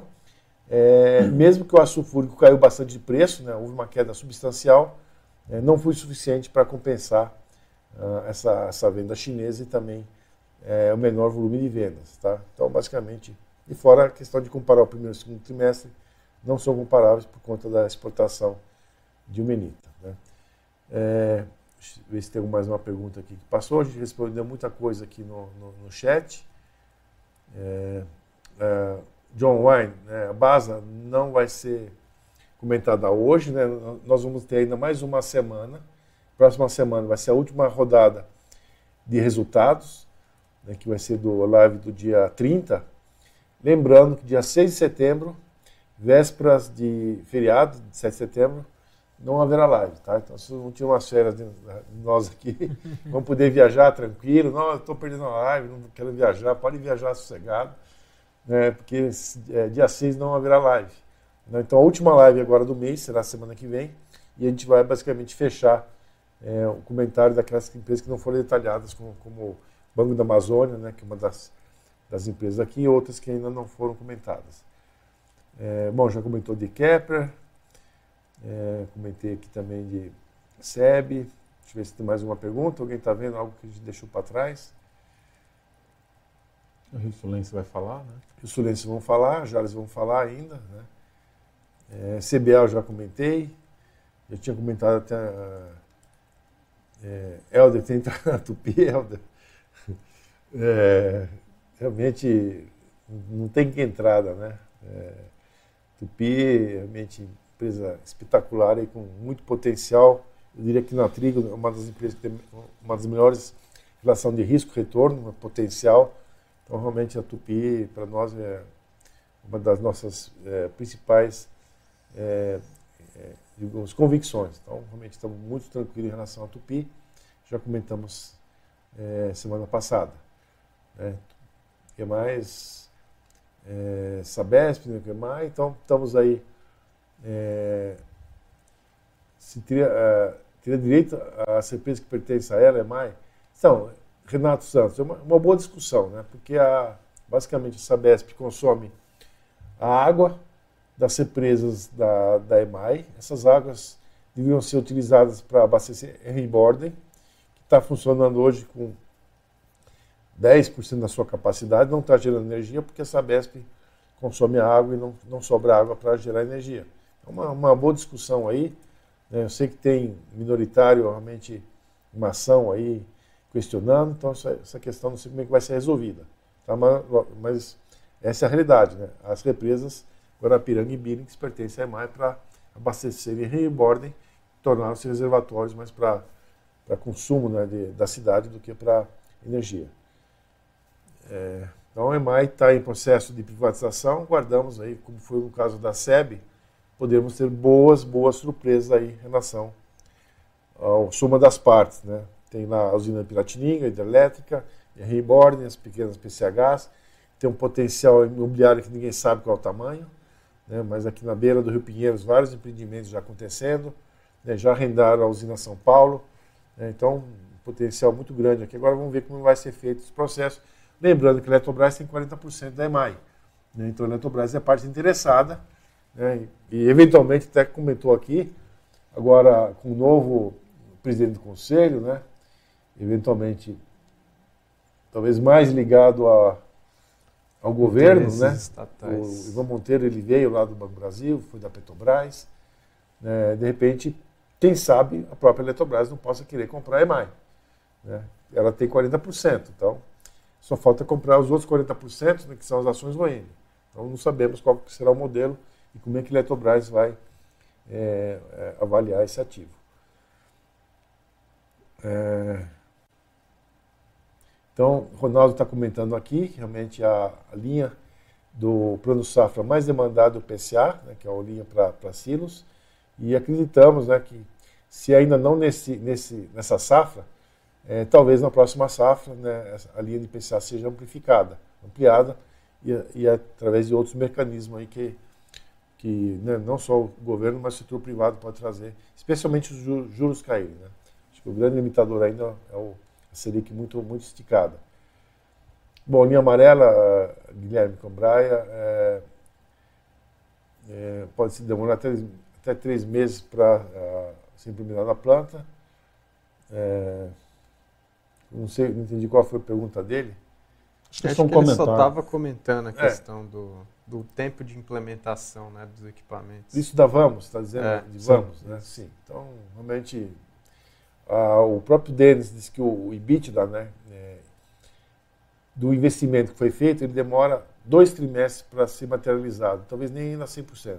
Tá? Então, tem um lag aí é, temporal, Grande, né? né? três a seis meses aí, tá, que seja monetizado. É, Marco, a gente olha tudo, né? Como já comentei outros, a Ambipar é uma das empresas aí, a gente não gosta muito do modelo da Ambipar, não, né? Esse tipo de, de aquisição alavancada não é o que nós, nós é, gostamos, não. Não gera valor. Né? Você paga prêmio, compra, compra, compra. Eu prefiro que invista no negócio e não ficar comprando, pagando prêmio, pagando ágio para quem está vendendo. Realmente não Eu gosto acho desse... uma questão interessante, uhum. por exemplo, vamos com, comparar JSL e Ambipar. As duas fazem aquisição, mas tem uma, uma diferenciação importante, porque muitas vezes na Ambipar a gente não sabe nem o preço da, é. Da aquisição. E as sinergias? Comprou... São negócios totalmente desrelacionados é. outros países, eu não sei que contabilidade é, Sim. o RP qual que é, Fora cultura, o... né? Cultura e assim, não... tem um risco gigantesco na Ambipar, né? Porque qual que é um dos maiores ativos da Ambipar? Reputação. Se você presta, se você fala que é uma empresa que, que, que é SG e você é, presta um serviço de qualidade, de, de é, recolhimento de lixo, de, de, questão de tratamento de resíduos e tal, é, você tem que fazer um do diligence muito forte, né? teve no, um problema, né? Seu... Bipar com o BR Foods, né? Mas história um problema de, de resíduo, né? É, teve, teve foi descartado já... de uma forma imprópria, né? É. E quem era responsável era a Ambipar. Exato. Né? E a vários... coisa sobrou para a BR Foods, no fim era... Né? Aí você compra, às vezes, um cara que você não fez um, uma fiscalização tão forte e você corre um risco aí grande, né? Risco demais, mas, né? É, exatamente. Mas não é nem, assim, não queria nem comentar muito sobre isso, mas a questão do preço. Porque a JSL é super transparente. Fala assim, olha, a gente comprou esse player aqui Portanto, a gente acha que a sinergia é essa. E olha aqui, ó, no, nos, no, no release de resultados lá você vê quanto que foi crescimento inorgânico, quanto foi de crescimento orgânico, qual que é o crescimento que teve pela implementação das sinergias ao longo do tempo nas adquiridas. Tudo isso eles deixam muito claro, né? É, na Ambipaz eles não sabem nem o preço que pagou. Como é que você vai avaliar uma empresa dessa forma, né? E por que, que eles não falam preço? Porque é meio que um. São dois fatores, eu acredito, né? Primeiro é para o outro cara não saber, né? O próximo cara que eles forem comprar, eles não querem que o cara que foi comprado antes é, fale para ele o preço, né? Que às vezes ele pode negociar num patamar maior. Mas por que será que ele não quer que o outro cara saiba? Porque foi caro, né? O cara comprou lá por 10 vezes EV/EBITDA, 12 vezes, uma coisa assim. Aí o cara vai e, e faz uma proposta de oito vezes. Só que ele vai saber que, o, que pagaram 12 vezes antes, então ele vai pedir 12. Então, a, como a JSL compra tudo barato, é até bom eles falarem, né? Porque aí o próximo cara ele vai falar, olha, mas o, o, outro concorrente lá eu comprei por um preço muito baixo, então você vai ter que fazer esse preço ou eu não vou comprar. Então há uma diferença aí de, de método muito grande, assim, na minha opinião, né?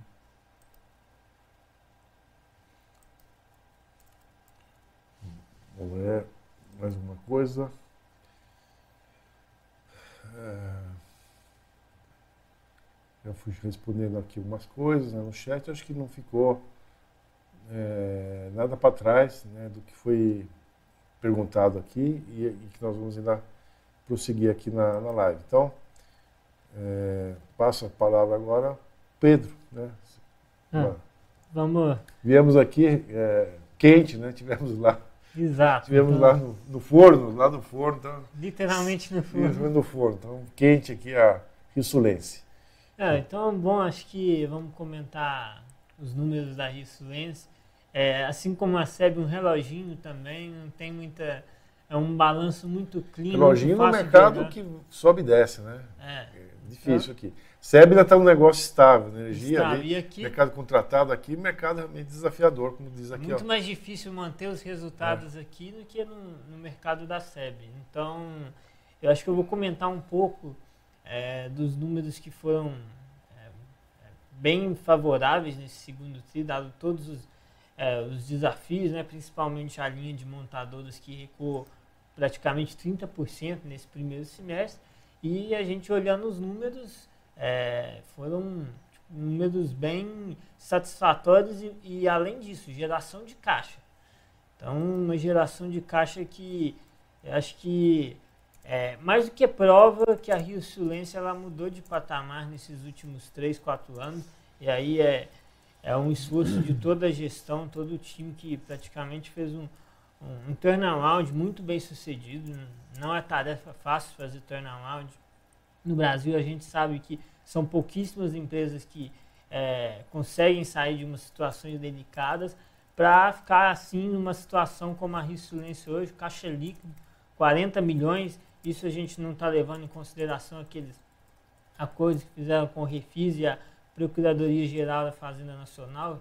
Está é, reajustada a Selic, vão ser pagos nos próximos cinco anos. Então, é, basicamente, é, bem tranquilo, a empresa vai conseguir honrar esses recursos assim de uma facilidade extrema. Então, assim, comentando os números, foi um trimestre em linha com o primeiro, sem muitas novidades, principalmente na linha de montadoras que é, posso dizer que é que, tá, é, que tem sofrido mais, então teve um recuo aí na ordem de 30%, mas por outro lado, aftermarket, que é, é basicamente a bala de prata nesse mercado, a Metal Leve a gente viu também excelentes resultados, e aqui a Rio Silêncio conseguiu é, um trimestre excelente e, e, a gente vai estar tá até comentando é, toda essa linha de produtos dele, é, anéis de pistão, guia de válvula, camisas de cilindro e, e tem um mercado bem aquecido é, em reposição.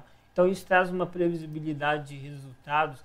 É, a companhia já está num arranjo é, muito consolidado que ela agora vai de acordo com o mercado, se o mercado voltar a crescer, ela tende a retomar esse crescimento nos números e, e tem espaço para crescer. Né? Então, é uma, é uma, empresa que tem um parque fabril enorme. Se precisar, é, vão expandir é, produções, tem é, capacidade ociosa, é, esperando apenas essa demanda chegar. Esse segundo semestre é desafiador ainda, mas a gente pode ver uma melhora gradual em algumas linhas de produtos.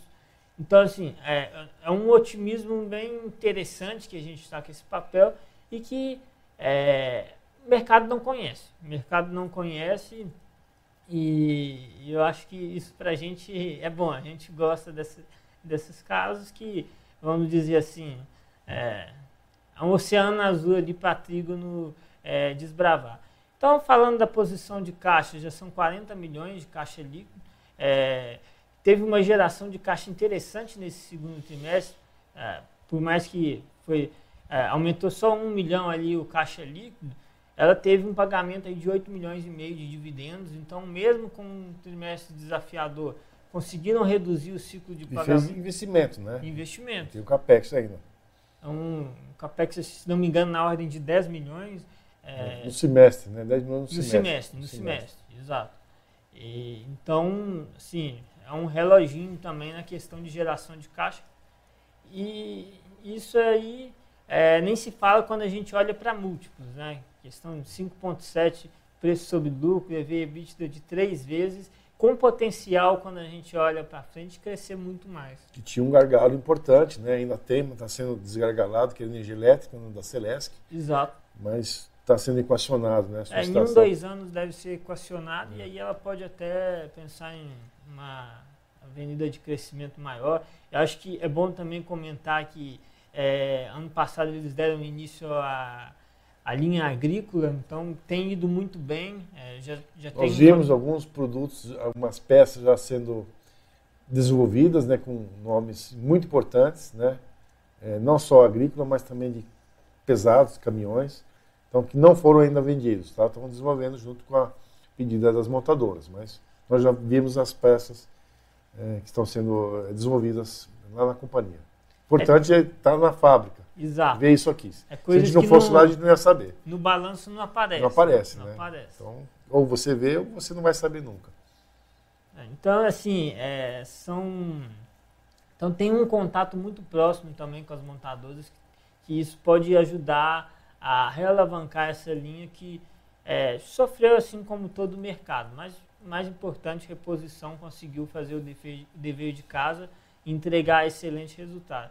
Então, no próximo slide, só para fechar, antes de passar a bola para o Ben, comentar um pouco sobre a nossa visita, né? Visita inédita é, na fábrica da Rio Sulense. Aqui é a quebra de receita por segmentos. Então, um destaque é reposição, basicamente cresceu é, 13% aproximadamente em relação ao primeiro semestre de 2022. Então, é um crescimento expressivo dado, dado o cenário atual. E aí a montadoras é que a gente comenta, né? Então, quando a gente olha basicamente essa linha, é 30% a menos e tem enfrentado esses desafios, principalmente mercado de caminhões e pesado. É, ferroviário também sofreu bastante. Mercado externo tem sofrido um pouco concorrência com alguns produtos chineses é, aqui no, no aftermarket, mas é, no Brasil é bem mais protegido, são barreiras de entrada é bem maiores e a marca aqui é muito mais forte que quando você está em outros países como um, um, importador. E aí a receita do mercado agrícola, acho que é, mesmo começando, como o Werner comentou, alguns projetos ainda é, que ainda não saíram da fábrica, mas já tem uma receita aí de 9 milhões é, no, no semestre, que basicamente já está em quarto colocado ali na linha de receita e tem espaço para crescer bastante. Né? Às vezes até se tornar mais relevante que essas vendas do mercado externo em algum momento. Ainda tem muito chão pela frente, mas é bom ver que a companhia está é, diversificando em outras áreas e principalmente no mercado agrícola, que a gente sabe aqui no Brasil é, tem um horizonte de pelo menos 10 anos é, muito favorável. E abaixo para a gente ver que praticamente o aftermarket é todo esse motor de resultados. Né? Então é, é o que segura mesmo a rentabilidade da empresa. Mas é muito importante ter esse relacionamento com a montadora, que isso pode destravar novos projetos no futuro. Não, o gente... que é vendido hoje para a montadora pode ser reposição amanhã. Né? Exatamente. Você abre o mercado, é, você vende uma unidade hoje, de repente você vai fazer duas, três reposições na, na vida útil daquele veículo né, com o seu, com seu, na sua, seu componente aí que foi desenvolvido para montadora. Então, é, e é, torna-se torna um mercado cativo, né? Você acaba cativando aí o, o seu cliente. E é legal comentar nessa linha que tipo, é, quando a gente vê por rentabilidade ali, a agrícola, por mais que seja ainda pouco representativa, já é a segunda linha mais rentável atrás do aftermarket. Então, eu acho que a gente tem um otimismo é, muito grande para essa linha que pode ganhar representatividade nos próximos é, trimestres, anos principalmente. Então, velho, acho que passo a palavra para você contar um pouco dessa visita inédita na, na fábrica da, da Rio Silêncio. Então, nós tivemos segunda-feira passada, passamos o dia né, é, na companhia, visitamos a, rapidamente a fundição 1, né, que foi a primeira fundição, hoje fundição 2, né, já essa, essa imagem aqui, né, depois eu vou comentar sobre elas.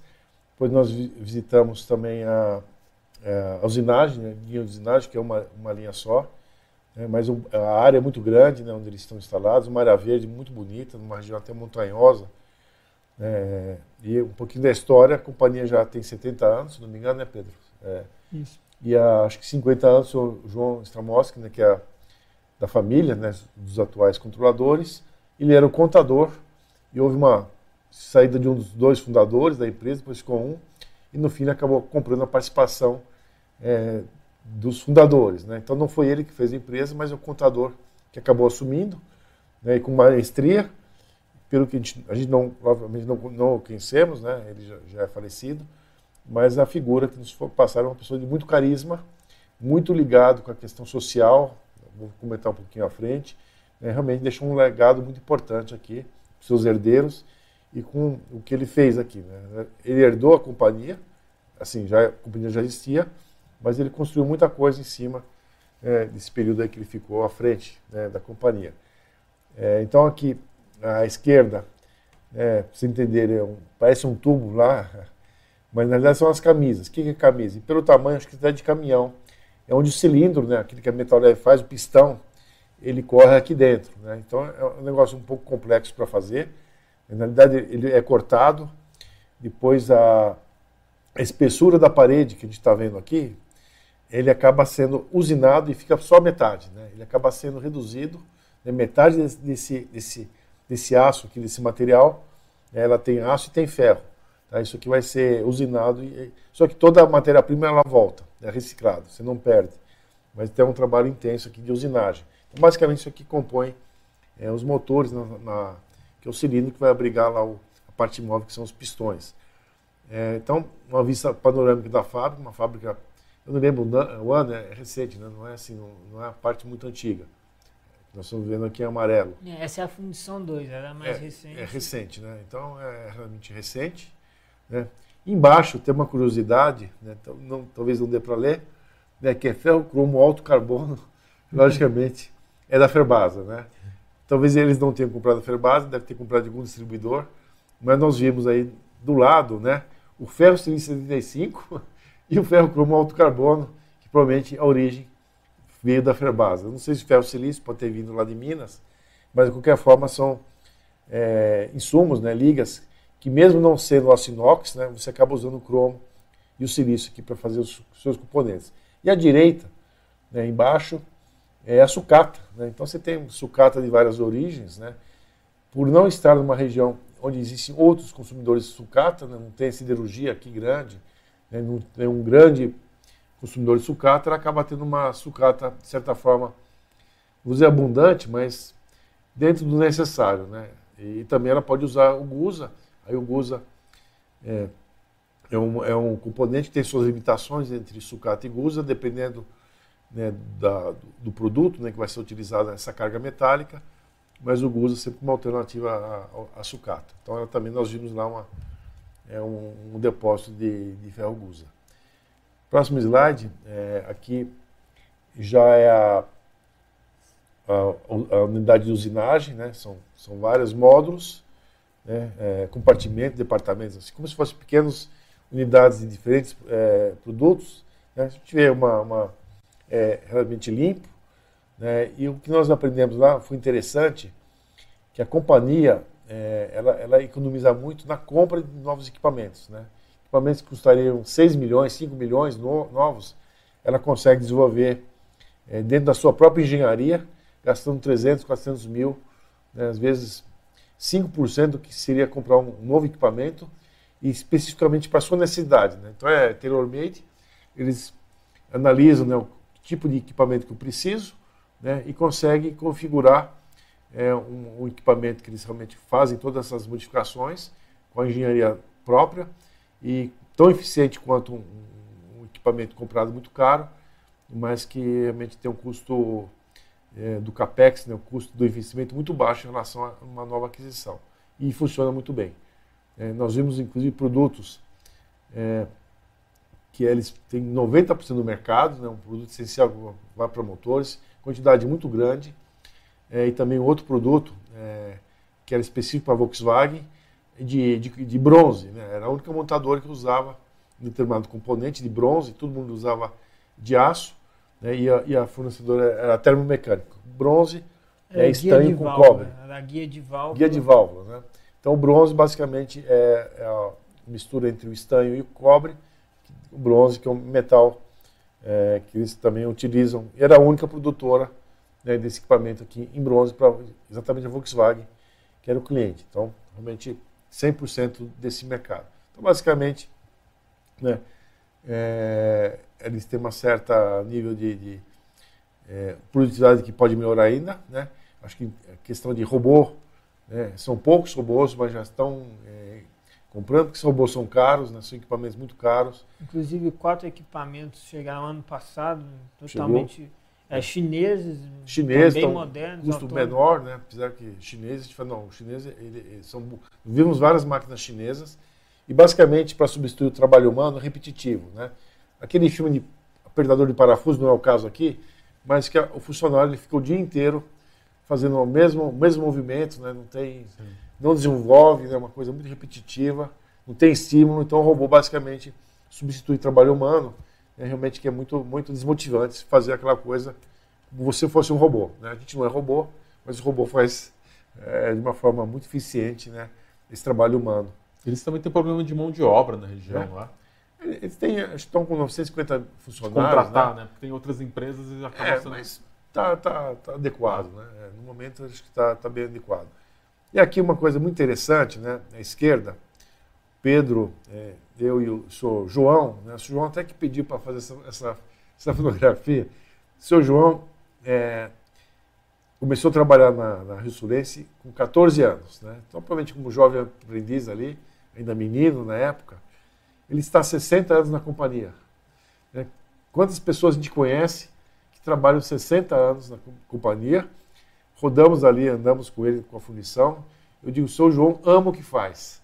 Ele falou, essa é a minha vida, isso aqui que motiva. Ele parece que estava começando ontem, né? como se fosse um novo emprego, com a mesma motivação acho que ele começou lá atrás. Então conhece tudo, pessoa técnica, né, tem um grande conhecimento. É, e é, é, o, é o tipo de, de, personagem, de pessoa que nós vimos outros iguais. Né? Houve um movimento é, no passado de saída de algumas pessoas né, da, da companhia, né, e, e, aquelas que ficaram realmente acreditam, acreditaram, acreditam.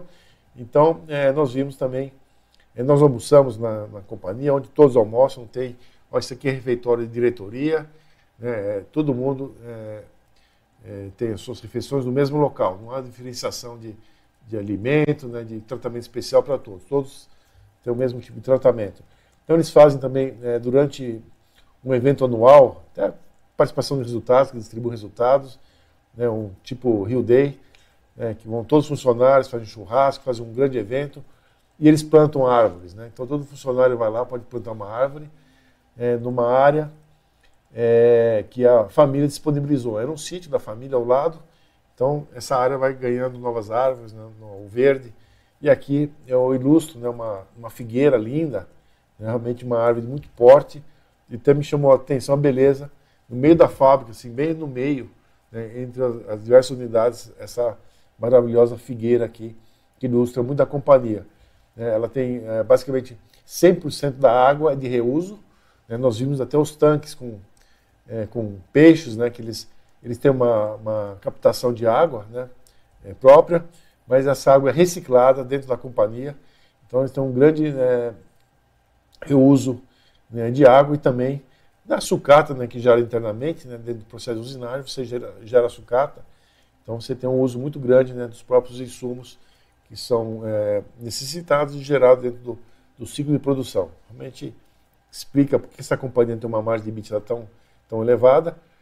É, e no final, né, nós tivemos novamente com a, os, as famílias, né, os representantes das famílias que controlam a companhia, né, e também foram chamados, eram oito gerentes, né? Oito. Oito. Acho, é. acho que oito gerentes, oito, né? Cada um se apresentou, falou o que faz, quando estava na companhia, o seu trabalho, né? Então cada gerente acabou apresentando o seu trabalho, ficamos muito bem impressionados com todos que se apresentaram, né, pessoas que conhecem o trabalho, Pessoas jovens. Que... Jovens, inclusive, tem muito, muito intercâmbio entre as áreas, estão sempre é, interagindo entre eles, das diferentes áreas. Empresa menor, mais fácil de você é, promover esse intercâmbio entre as pessoas, né? É, não nos parece realmente que a companhia ela funciona bem. Né? Logicamente, tem oportunidade para é, fazer coisas, é, ganhar produtividade ainda, né? com, até com a questão de, de automação, né? mas é, pouco limitada por conta da energia, né, que já está sendo endereçada, mas tem um potencial ainda importante de crescimento. E nós vimos lá é, novos produtos já sendo é, concebidos né, dentro do, das montadoras, que é, até como uma alternativa de fornecimento. Né? São produtos já são fornecidos por terceiros, mas a Rio Sulentes pode ser uma, uma alternativa como uma fornecedora confiável e com produtos de, de boa qualidade. Ô, Benny, acho que é interessante um, um, fato que chamou a atenção é que as peças para reposição elas precisam ter uma durabilidade então, maior essa até coisa, do que... Então, nós aprendemos que quando você tem um motor novo, está azeitado, está tudo funcionando redondinho. Pouca vibração. Pouca vibração, é um motor novo, né? O, é, o, lá o, o, o anel está muito ajustado ao cilindro. Só que à medida que os motores vão ficando velhos, você começa a ter problemas, né?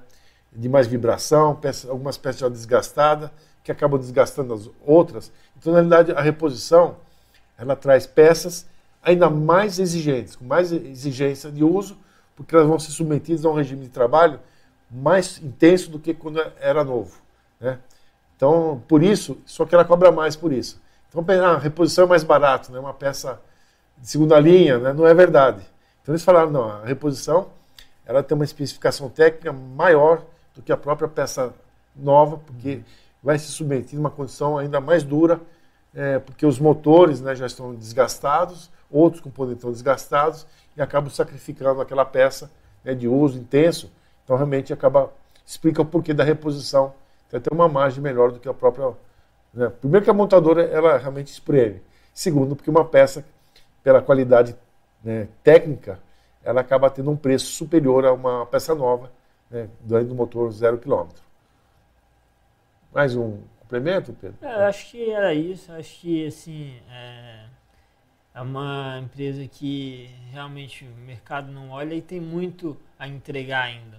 Acho que eles eles sabem do, do potencial que tem ali. É, isso que é bom ver que eles sabem que podem melhorar alguns processos e na medida do possível vão fazer. Então é, isso é interessante e, e, eu acho que assim é, o time está de parabéns por toda essa reestruturação que fizeram nos últimos três anos. Não é tarefa fácil. Período muito complicado, muito pandemia. Complicado. Estamos em um ambiente de pandemia, né, que faltava componente, afastamento do trabalho, né, que teve todo aquele período de afastamento. Quer dizer, um, realmente muito complexo né, esse ambiente de pandemia para você fazer uma, uma reestruturação. Realmente é, fizeram né, e, e está de parabéns. Né? Então, André Moraes está falando que a Mari tem mais tecnologia, capacidade, etc. É, mas são empresas né, que atuam em mercados parecidos, né? mas vocês, André, você observa que a margem da, da ressolência é até superior da, da, da Mali. Tá? É até difícil de entender. Né? Para nós, puxa vida, se é montadora, se é reposição, logicamente, o que nós acreditamos é que ela tem maior participação de, do aftermarket, né, que é dois terços, a Metaleve tem 40%, 45%, então pela margem maior de, de, de, realmente de reposição acaba trazendo essa margem maior. Mas eu digo assim, a, a né, atua com as, o principal cliente é a Mercedes, né, temos a MWM, Volkswagen, montadores Scania, primeiríssima linha, então assim, a companhia não deve nada a ninguém. Pelo contrário, está né, tá sendo procurado por outros multinacionais pela qualidade de seus produtos. Realmente está tá de parabéns aí, pessoal de engenharia, né, é, realmente das equipes que fazem uh, as manutenções, né, que criam esses essas equipamentos necessários dentro de casa. Então, realmente, parabéns a todos aí da companhia. É, bom, vamos para o nosso último caso, né? Eu vou olhar aqui o chat. Então, Pedro, novamente aí você está com a, Vamos. palavra. Né? Você hoje está premiado. Aqui. Hoje estamos atarefados aqui, mas a empresa boa, a tarefa fica fácil. Acho que a, dá a prazer, gente... né? Não é, dá, não é, fácil, é prazeroso falar É prazeroso fazer, então acho que é, facilita muito o meu trabalho aqui.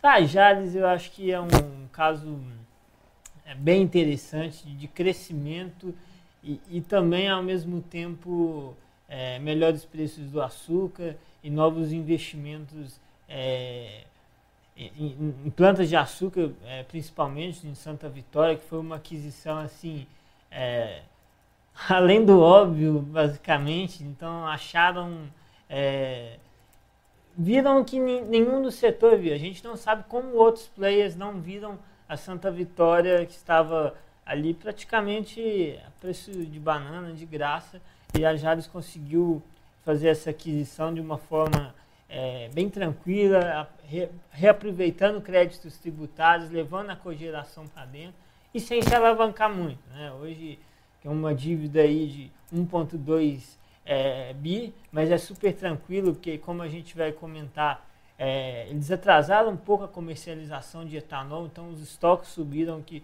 fez com que essa é, dívida subisse um pouco, mas isso vai ser monetizado ao longo é, da safra 23, 24. E a companhia é uma excelente geradora de caixa, assim como todos os nomes aqui na trilha. Né? É uma característica que a gente busca nas investidas. Tá, é, diferentemente do primeiro tri da safra 22, 23, é que você teve uma antecipação na comercialização é, do ATR, então eles aproveitaram os preços muito favoráveis do etanol naquele momento é, para praticamente vender é, tudo que era possível e foi uma estratégia muito acertada, agora eles fizeram o contrário e novamente acertaram de novo. Então, é, seguraram a comercialização de etanol, na, na, inclusive nas três usinas, tanto na Santa Vitória, na Jales Machado e na UOL.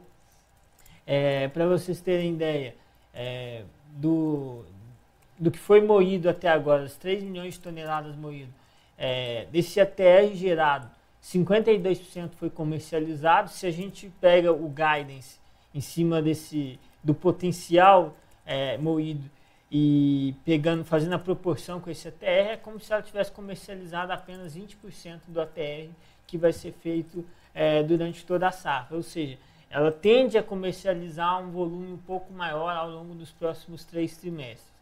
É, o açúcar conseguiram aumentar volumes com preços me melhores, a gente vai ver ali 9% acima do que foi visto no ano passado. Então, assim, é, o grande gargalo no momento tem sido o preço de etanol, que a gente já viu. É, Petrobras reajustou esses preços da gasolina, então aos poucos vão ser refletidos na bomba, que vão dar um alívio ali é, na questão de, de preços, ajudando ali a paridade do etanol é, a voltar para aqueles 70%, além do mais crescer um pouco mais. Então, é, então quando a gente vê receita foi basicamente é, 33% abaixo, basicamente por segurar essa comercialização. E, e, só voltando nesse assunto da comercialização, eu acho que a Jales ela tem uma gestão com uma cabeça muito conservadora e eles costumam fazer bons movimentos. Né?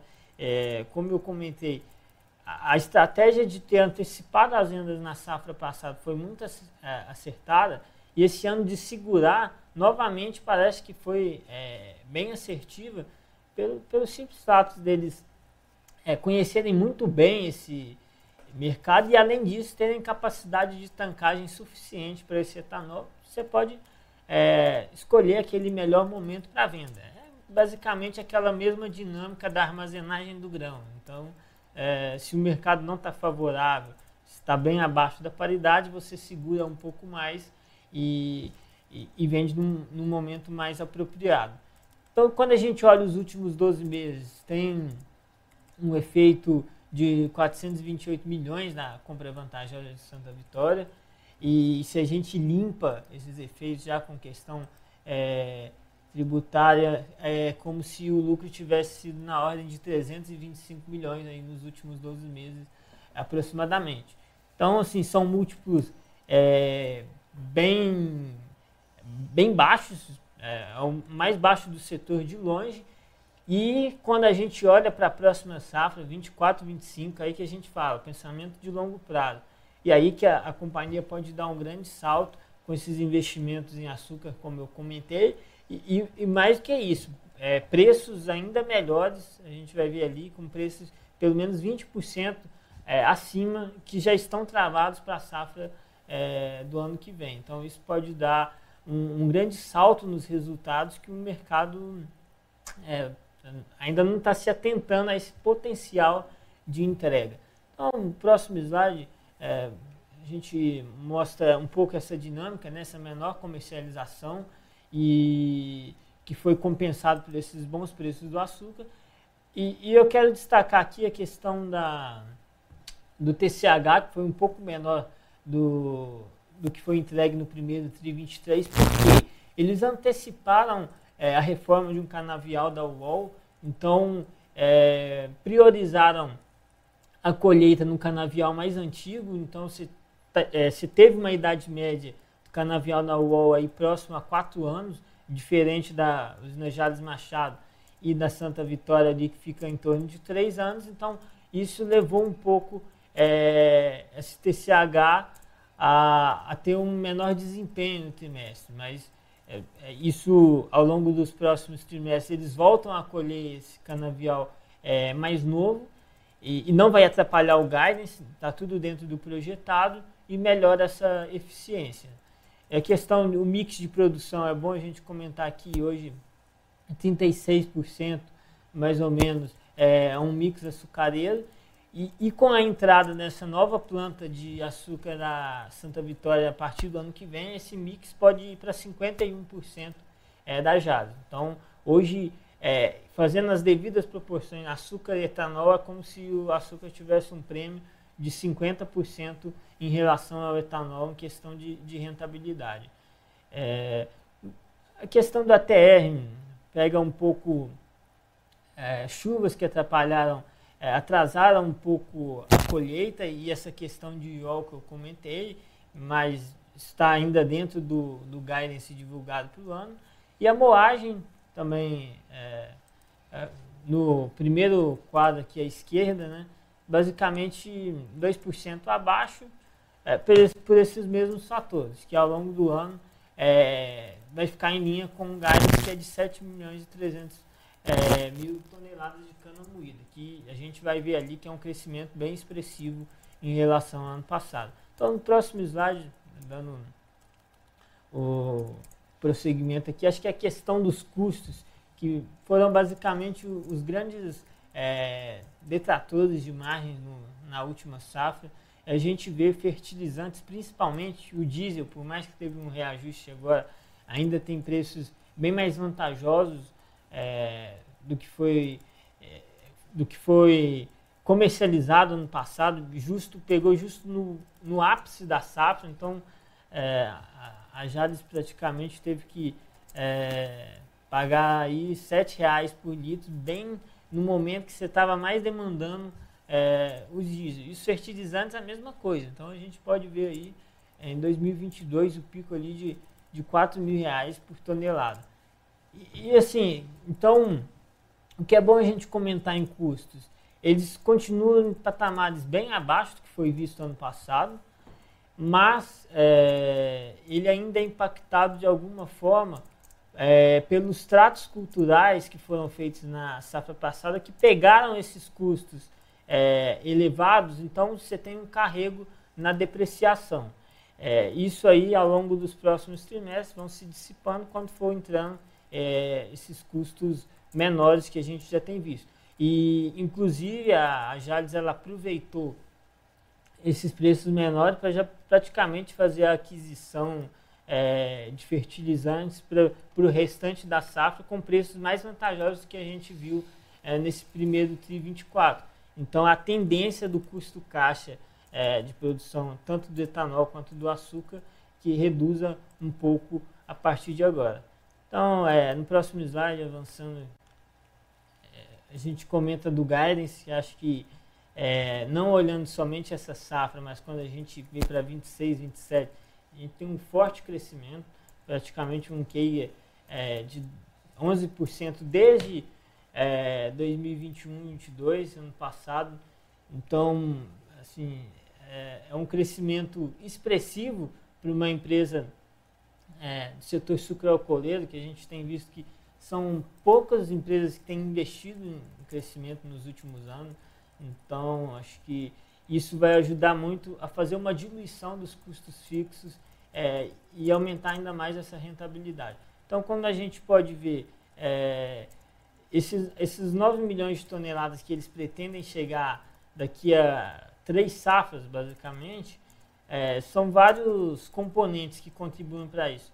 A melhor produtividade no canavial de Santa Vitória, que eu acho que isso a gente vai até comentar ali na questão de utilizar novas variedades é, de cana que são bem mais produtivas que a, inclusive a Jades já utilizam na UOL e na usina Jades Machado, então não é novidade nenhuma. E também é, os investimentos é, em ampliação de capacidade na usina Jades Machado, na UOL, de um milhão de, de toneladas de moagem. E também essa aquisição que a gente viu da Santa Vitória, que já agregou aí de, logo de cara 2 milhões de toneladas.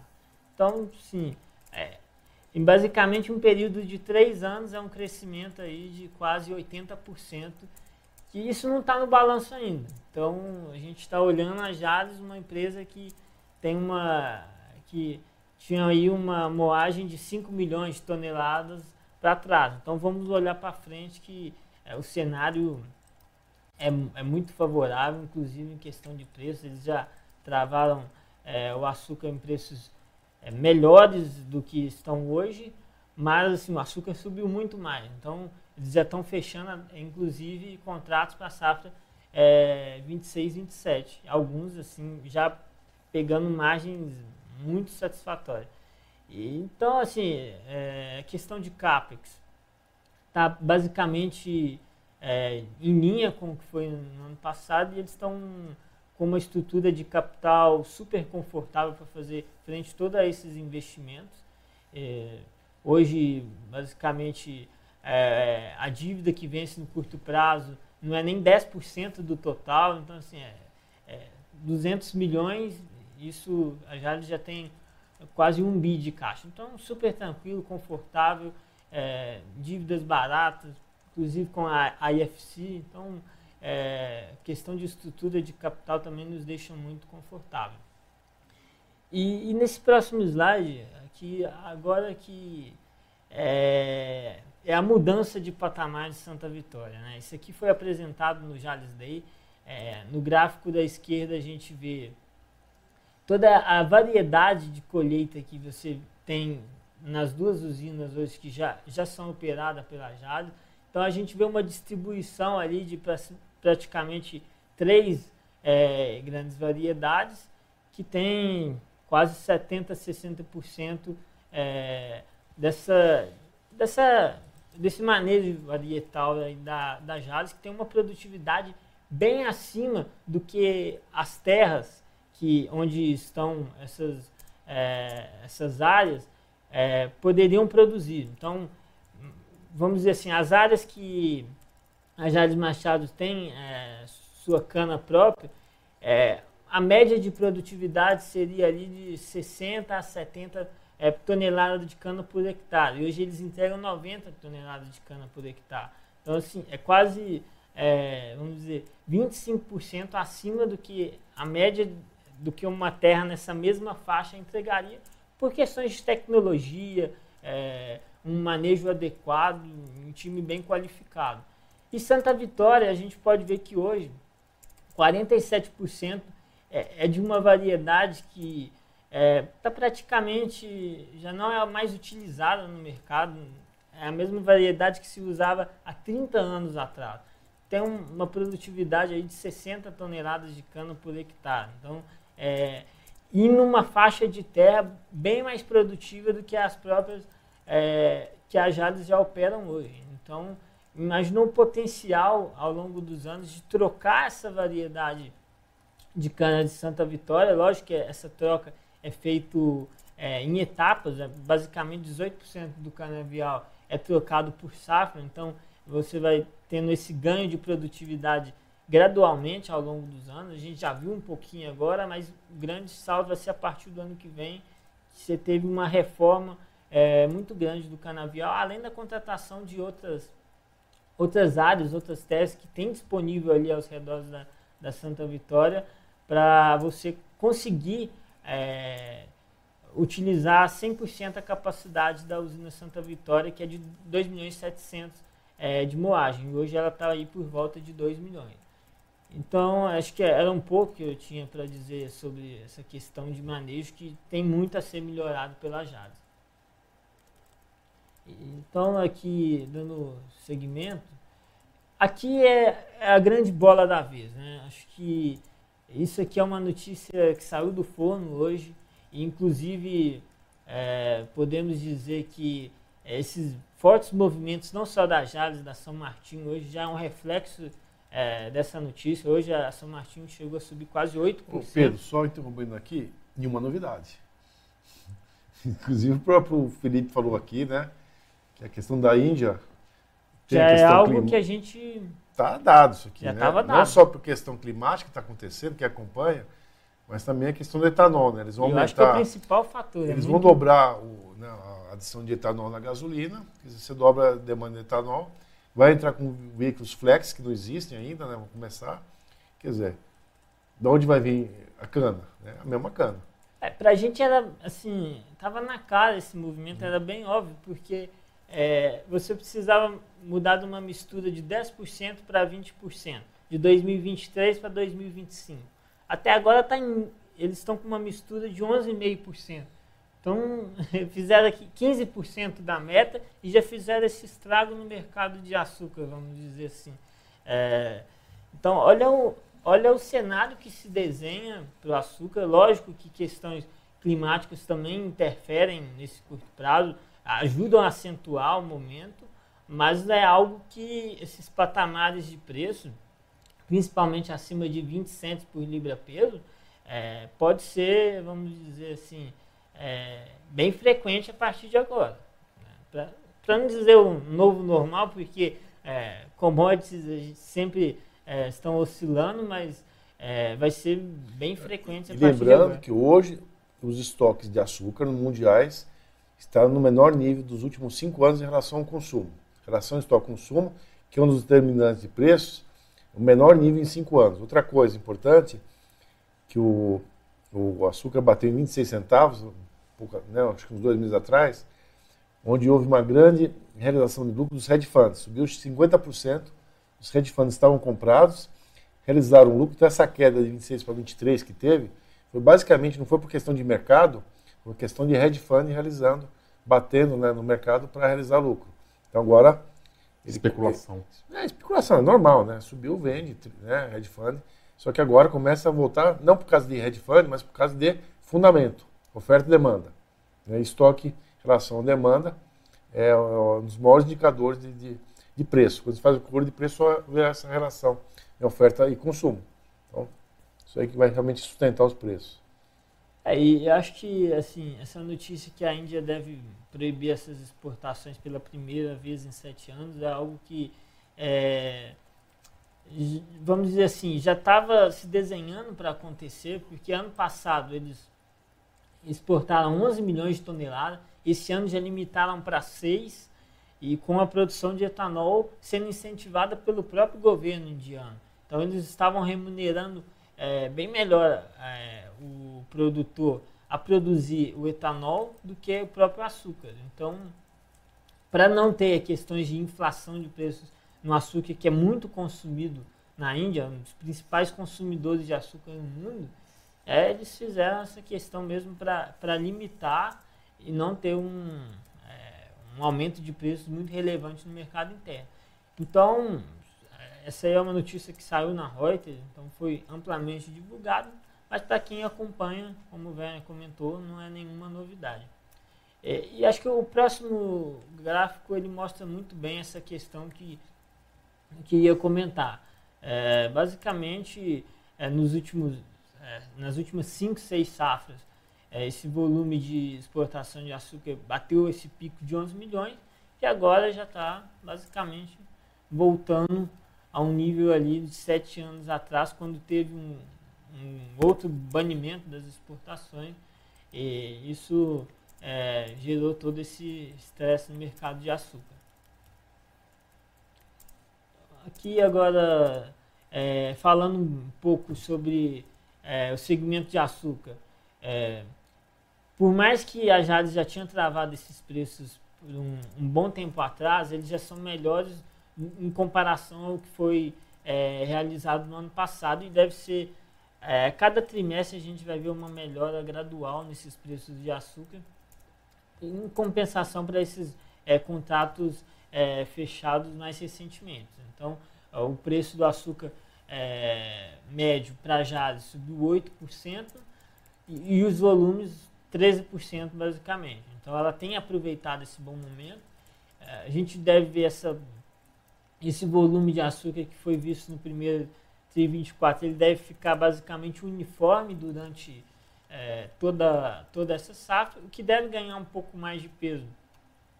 É o orgânico que ele tem questões sazonais, ele tem um trimestre é, um pouco mais fraco, porque é, dos principais clientes nos Estados Unidos é o período que eles estão renovando os contratos e os preços são fechados anualmente então segura um pouco essa venda por questões de reajuste, de negociação e a tendência é entregar aí 80 mil toneladas no ano de açúcar orgânico, que a gente sabe que costuma historicamente ter um preço que é, chega a ser 100% em relação ao preço do açúcar convencional. Então tem uma margem muito boa para a Jales, apesar de representar ali é, 10% da receita, isso antes da Santa Vitória, 12%, mas tem uma rentabilidade muito expressiva.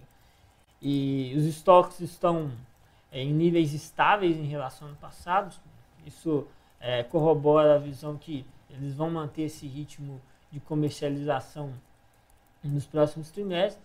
E aí o destaque aqui é a posição de hedge, quando a gente olha principalmente para 24, 25, olha os preços que estão travados. Já, já é basicamente 20% acima do que a gente tem visto nessa safra. Então, é, mais uma vez, vale a pena olhar para frente. Né? Então, a gente, ano que vem, com, vai ter ganhos de volume, é, ainda mais com a entrada da nova planta de Santa Vitória, e ganhos de preços. E o etanol agora está no low, basicamente. Então, se, tem grandes chances de a gente também ver melhores preços do, do, etanol, apesar de ter uma visibilidade um pouco mais complicada. Essa semana, o hidratado subiu 13,5%. A gasolina subiu quanto? 16%? 16%. Só que o etanol hidratado subiu 13,5%. Ele está com um atraso ainda maior. É, e, e o petróleo está ali subindo, né? Então, tem muito, muito... Estamos em plena safra ainda, né? Então, o pessoal que precisa de capital de giro tem que vender a qualquer preço. Né? Na hora que o mercado começar a entrar na entre safra, né, mais para o final do ano, é, aí realmente deve ter um reajuste maior né, por, pela oferta. Hoje é, o mercado é abundante, né, questão de tem que vender para fazer caixa para pagar compromisso. Então, mais para frente a coisa vai, vai mudar um pouco. É, perfeito. Então, acho que assim, o cenário, quando a gente olha daqui para frente, tende a melhorar muito, não só para Jales, mas para São Martinho, é, essas empresas do setor. Tá aqui é, no próximo slide. A gente comenta, mostra essa questão do investimento de Santa Vitória, que vai aumentar esse mix açucareiro. E mais importante ainda, é, é um investimento relativamente baixo, 170 milhões, que é, vai ser pago com assim, bastante facilidade, um payback próximo de três anos você consegue é, retomar esse investimento, mas esse payback que, que a Jales ela calcula é o, a rentabilidade que seria acima do etanol, se você estivesse produzindo apenas o etanol hidratado. Então, é um retorno que vai vir muito rápido, é, esses 170 milhões. E aí, então tá, a Jades vai ter um mix aí que chega a 51% açucareiro e já preços travados, que mais importante. Então, eles já anunciaram esse investimento e no mesmo momento já travaram os preços a 2.500 é, basicamente a tonelada, até um pouco acima do que já estava travado para toda a Jales é, que a gente viu no gráfico anterior, próximo ali a 2.400. E também já travaram para 25, 26, em preços um pouco menores, porque a questão da é, as curvas de contratos futuros tendem a, a declinar um pouco mais, mas para garantir esse investimento já praticamente é, justificar, já travaram, é uma visão conservadora da gestão e eles sempre trabalharam com isso, então quem é a gente para julgar tem dado muito certo e vale a pena esse conservadorismo, essa gestão de caixa, todo esse, é, vamos dizer assim, esse cuidado, eu acho que ele é necessário, por mais que os preços é, daqui para frente devem continuar em patamares bem satisfatórios, acho que é, quando se trata de mercado de commodities, é muito importante você ser cauteloso, principalmente em custos também. Né? Então, você traz seus preços e, e trabalha para reduzir esses custos, acho que é a receita do sucesso. E, e agora aqui, é, dando sequência, a gente fala um pouco do, do etanol. Mostra justamente é, essa questão de, de preços, que acho que foi o grande impacto do, do trimestre, preços 24% menores do que foram comercializados no mesmo período do ano passado, mas com volumes 51% menores, que é basicamente aquilo. Ano passado eles anteciparam essa comercialização e, e, esse ano eles fizeram o contrário, seguraram essa comercialização. Por isso, essa grande diferença que justifica esses estoques é, praticamente é, quase dobraram. É, e aí merece destaque também essa capacidade de tancagem que outros competidores do setor não possam não podem dar esse mesmo luxo, né? fazer esse, essa mesma estratégia para aproveitar esse reajuste que teve é, nos preços de gasolina que devem ser refletidos é, nas próximas semanas no, no, preço do etanol. Então, senão a paridade vai aumentar ainda mais. Já estava em 67%, historicamente ali próximo de 70%, 71%. Então vai aumentar ainda mais, em algum momento isso tende a ser corrigido. Então a gente vê os números que o Werner até comentou, então o hidratado já subiu quase 4% na semana passada, com aí espaço para subir é, mais para chegar é, atrás da gasolina e corrigir essa paridade. O anido ficou um pouco para trás, mas também deve, deve ser corrigido. Aqui a questão de dividendos, que foi anunciado é, 130 milhões em dividendos logo após a Assembleia. E, e depois, acho que gerou esse grande mal entendido pelo mercado, mas para a gente foi super natural, até por esse conservadorismo, mas assim, já está mais do que explicado pela companhia. Por que, que eles fizeram esse aumento de capital? Não é porque estão é, precisando de caixa, assim, loucamente não. É basicamente porque hoje a Jales ela tem uma política de distribuição de 25% dos lucros em dividendos e como a gente viu no primeiro slide, a gente teve um ganho de compra vantajosa de 428 milhões, que julgou esse lucro um pouco, um pouco bem para cima. Né? Então, lucro não caixa. Lucro não caixa. Então, é, se você tivesse distribuído esses 130 milhões de dividendos, basicamente, é como se você estivesse distribuindo 50% do seu lucro caixa. Então, como a companhia está fazendo esse investimento, não só na planta de açúcar, mas também aumentando essa capacidade na UOL e na Jales Machado, é, também inaugurar agora uma planta de biogás na, na Jales Machado, na UOL, é, também é, junto com a Albioma, mas que a, a, a Jales contribuiu para esse investimento, então não justificava você estar distribuindo tanto dividendo num momento de investimento. Então, mais uma vez, essa visão é, conservadora da gestão. Então, eles é, anunciaram logo em seguida esse pequeno aumento de capital, 3% de diluição apenas, mas com um desconto. É, e, e os bancos fizeram isso várias vezes, né? É, dividendos mensal e vai lá e faz um pequeno aumento de capital, né? Distribui e recolhe. Então, o pessoal adora isso aqui, né? É Exato. É ótimo, eu compro mais capital, com desconto, recebo dividendos. Então, a ação despencou por causa disso aqui, né? Então, acho que a empresa estava com problema, não precisa de. Não, nada disso aqui. Como se tivesse feito um mega é, aumento não, de capital, é. uma mega diluição. É assim, gente que não acompanha a empresa, né? De novo, Pedro, pessoa que não acompanha, não conhece, não sabia disso.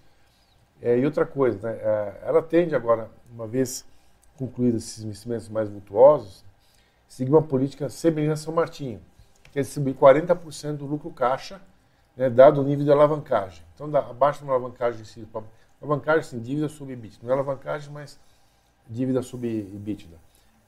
Abaixo do nível, volta a ter uma geração, é, uma distribuição de dividendos, não sobre o lucro, mas sobre a geração de caixa. Tá? O lucro caixa, que o São Martinho usa lá também no seu modelo. Então vai ser muito parecido. Então tende a ser uma grande distribuidora de dividendos é, encerrado esse ciclo de investimento agora. É perfeito. Então acho que isso, é, como a gente comentou, todo esse potencial de crescimento da Jales ainda não foi visto no balanço. Então, é, e com melhores preços do açúcar, isso pode ser é, potencialmente muito grande, assim, surpreender o mercado é, no longo prazo. Então, no curto prazo, o principal, vamos dizer assim, empecilho são os preços do etanol. É claro que meio que compensam com essa, é, esses melhores contratos do açúcar é, no curto prazo, que já estavam travados, e essa maior comercialização que a gente deve ver daqui para frente. questão de custos também começam a aliviar. Então a gente vai ter um, um bom ano para a Jales, mas eu acho que a partir da safra 24 e 25 a empresa realmente pode estar em outro patamar, tanto em questão de produção quanto em questão de rentabilidade. Então acho que é, era um pouco isso que eu tinha para dizer sobre a Jades. É uma empresa que está numa fase de, é, de mudança mesmo, né? uma mudança de patamar que às vezes é pouco compreendida, então a gente está bem satisfeito com o que tem sido entregue e, e acho que teremos boas surpresas daqui para frente. É, eu quero é, responder uma pergunta muito importante aqui sobre Rio Sulense, né? É, não, não, lembro mais quem que perguntou, sobre a questão da vantagem em relação à malha, o metal leve. Então, qual que é a vantagem? Então, nós aprendemos lá também é, que a Rio Sulense, ela consegue fazer, inclusive por conta da sua engenharia, né, do seu tipo de negócio, da sua concepção, atender é, pequenas demandas. Então, lembra que a gente comentou Irani e Clabin? É um caso parecido. Clabin é commodities, grandes volumes, né? Seria é, é uma metal leve, né? as montadoras, líder de mercado, volumes muito grandes, mas não pode parar para desenvolver algo que vai vender ó, 10 mil unidades, 5 mil unidades, né? volumes pequenos. E a Insulência era se dá essa capacidade. Então ela consegue desenvolver na sua engenharia, na sua produção, é, componentes em uma escala menor, que, por exemplo, a metal leve não se interessa. Inclusive, a metal leve acabou saindo de alguns produtos, né? Porque não tinha uma escala que eles, que eles querem, uma escala muito grande. Metal leve fatura aqui, 4 bi, aqui é 400 milhões, é 10 vezes mais. Então, às vezes, para metal leve, não justifica né, eu trazer minha engenharia, desviar minha atenção, meus equipamentos para fazer uma produção muito pequena. Só que na Rio Sulense, o que é pequeno na metal leve, para ela é grande. Pode ser importante. Então, e com margem boa, já que a metal leve não se interessa, outras empresas se interessam. Por exemplo, tem muita coisa importada. Né? É, agora, se tem muita especificação aqui, que é coisa do Brasil, produtos locais. Então não dá para trazer para da China em veículos que eu tenho no Brasil.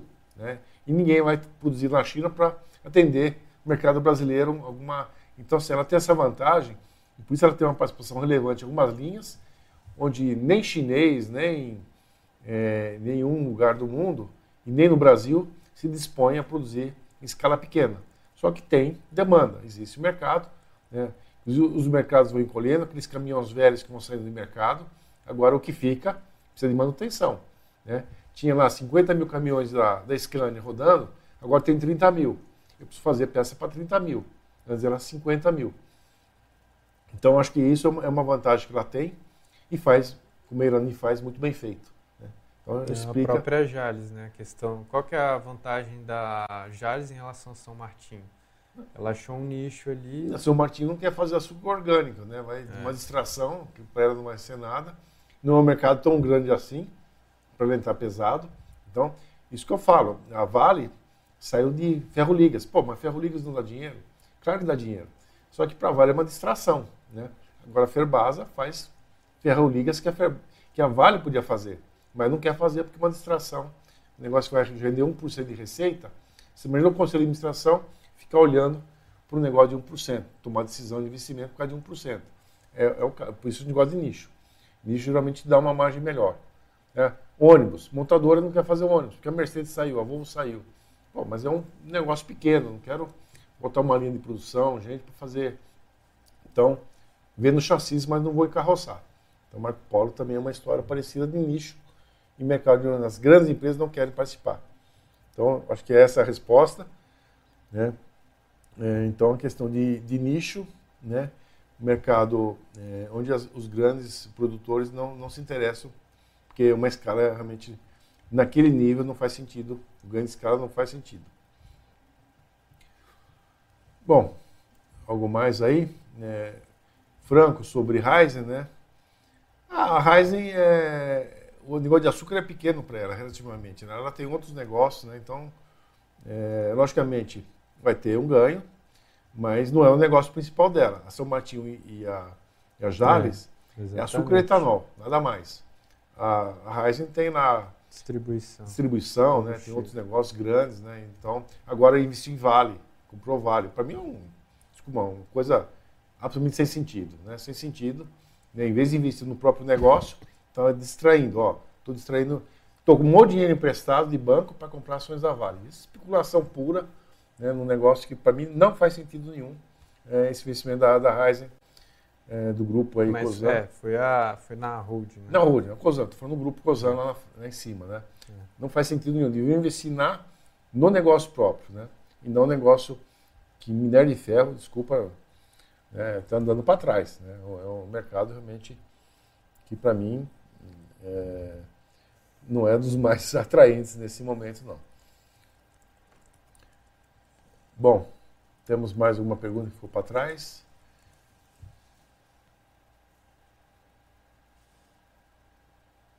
É, Vitor, né, o, o, mercado de etanol é, é SG, nós vimos aí semana, essa semana publicação é, jornais aí que o nosso veículo etanol é o mais SG é, do mercado. E o europeu a, elétrico está lá na rabeira, está lá atrás. Né?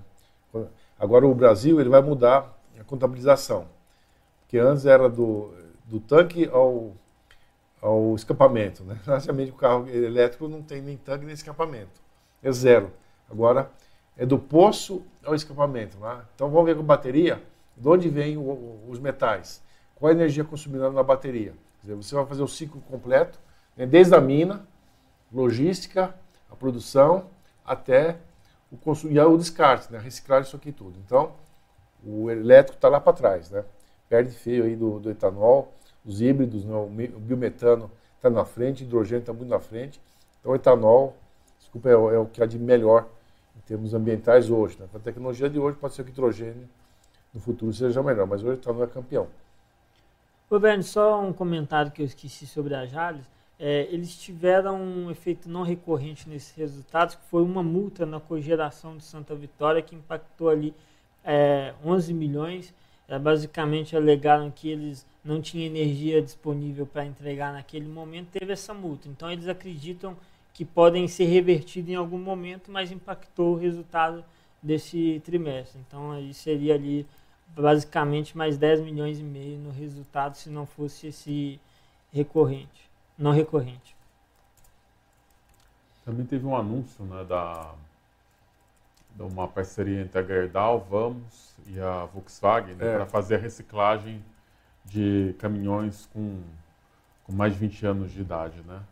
Então isso também é um fator muito interessante. Né? O governo federal, hoje o Alckmin também disse que ele gostaria de ter uma linha de financiamento, acho que de perto de um bilhão, né, para veículos. É, Os incentivos, né? Incentivos. incentivos para é. fazer a troca, né? A pessoa dá o, o antigo, o antigo vira sucata, aí por isso que a Gerdau está no meio, porque a Gerdau derrete né, a sucata, a sucata e usa para fazer o aço, né?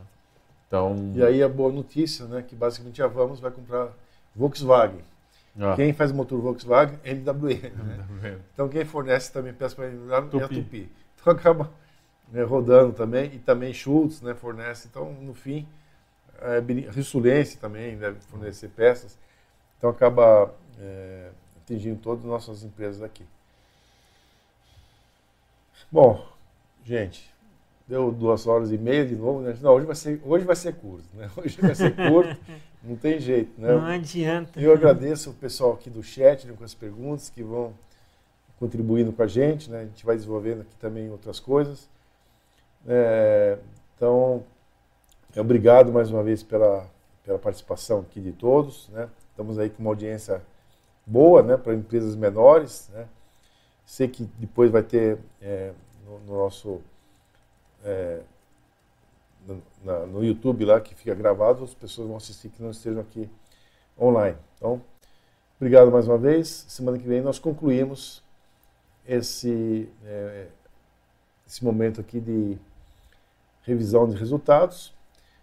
Dia 6 a gente pula, né? Dia 13, Pedro e eu não estaremos presentes. Né? Teremos um evento lá na, também em Panambi, né? mas Xim usou aqui, poderemos trazer uma, uma empresa convidada, né?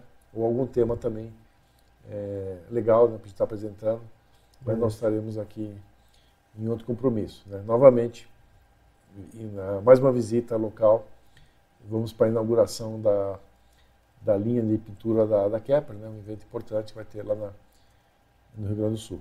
Então, obrigado a todos, né? É, uma, uma boa noite. Esperamos contar com essa audiência né, tão qualificada, esse público realmente tão qualificado aqui, que nos ajuda bastante realmente fazer a live, né? Se fosse só a gente falando, talvez fosse só metade daqui do tempo. Então, obrigado. Então, até a próxima semana.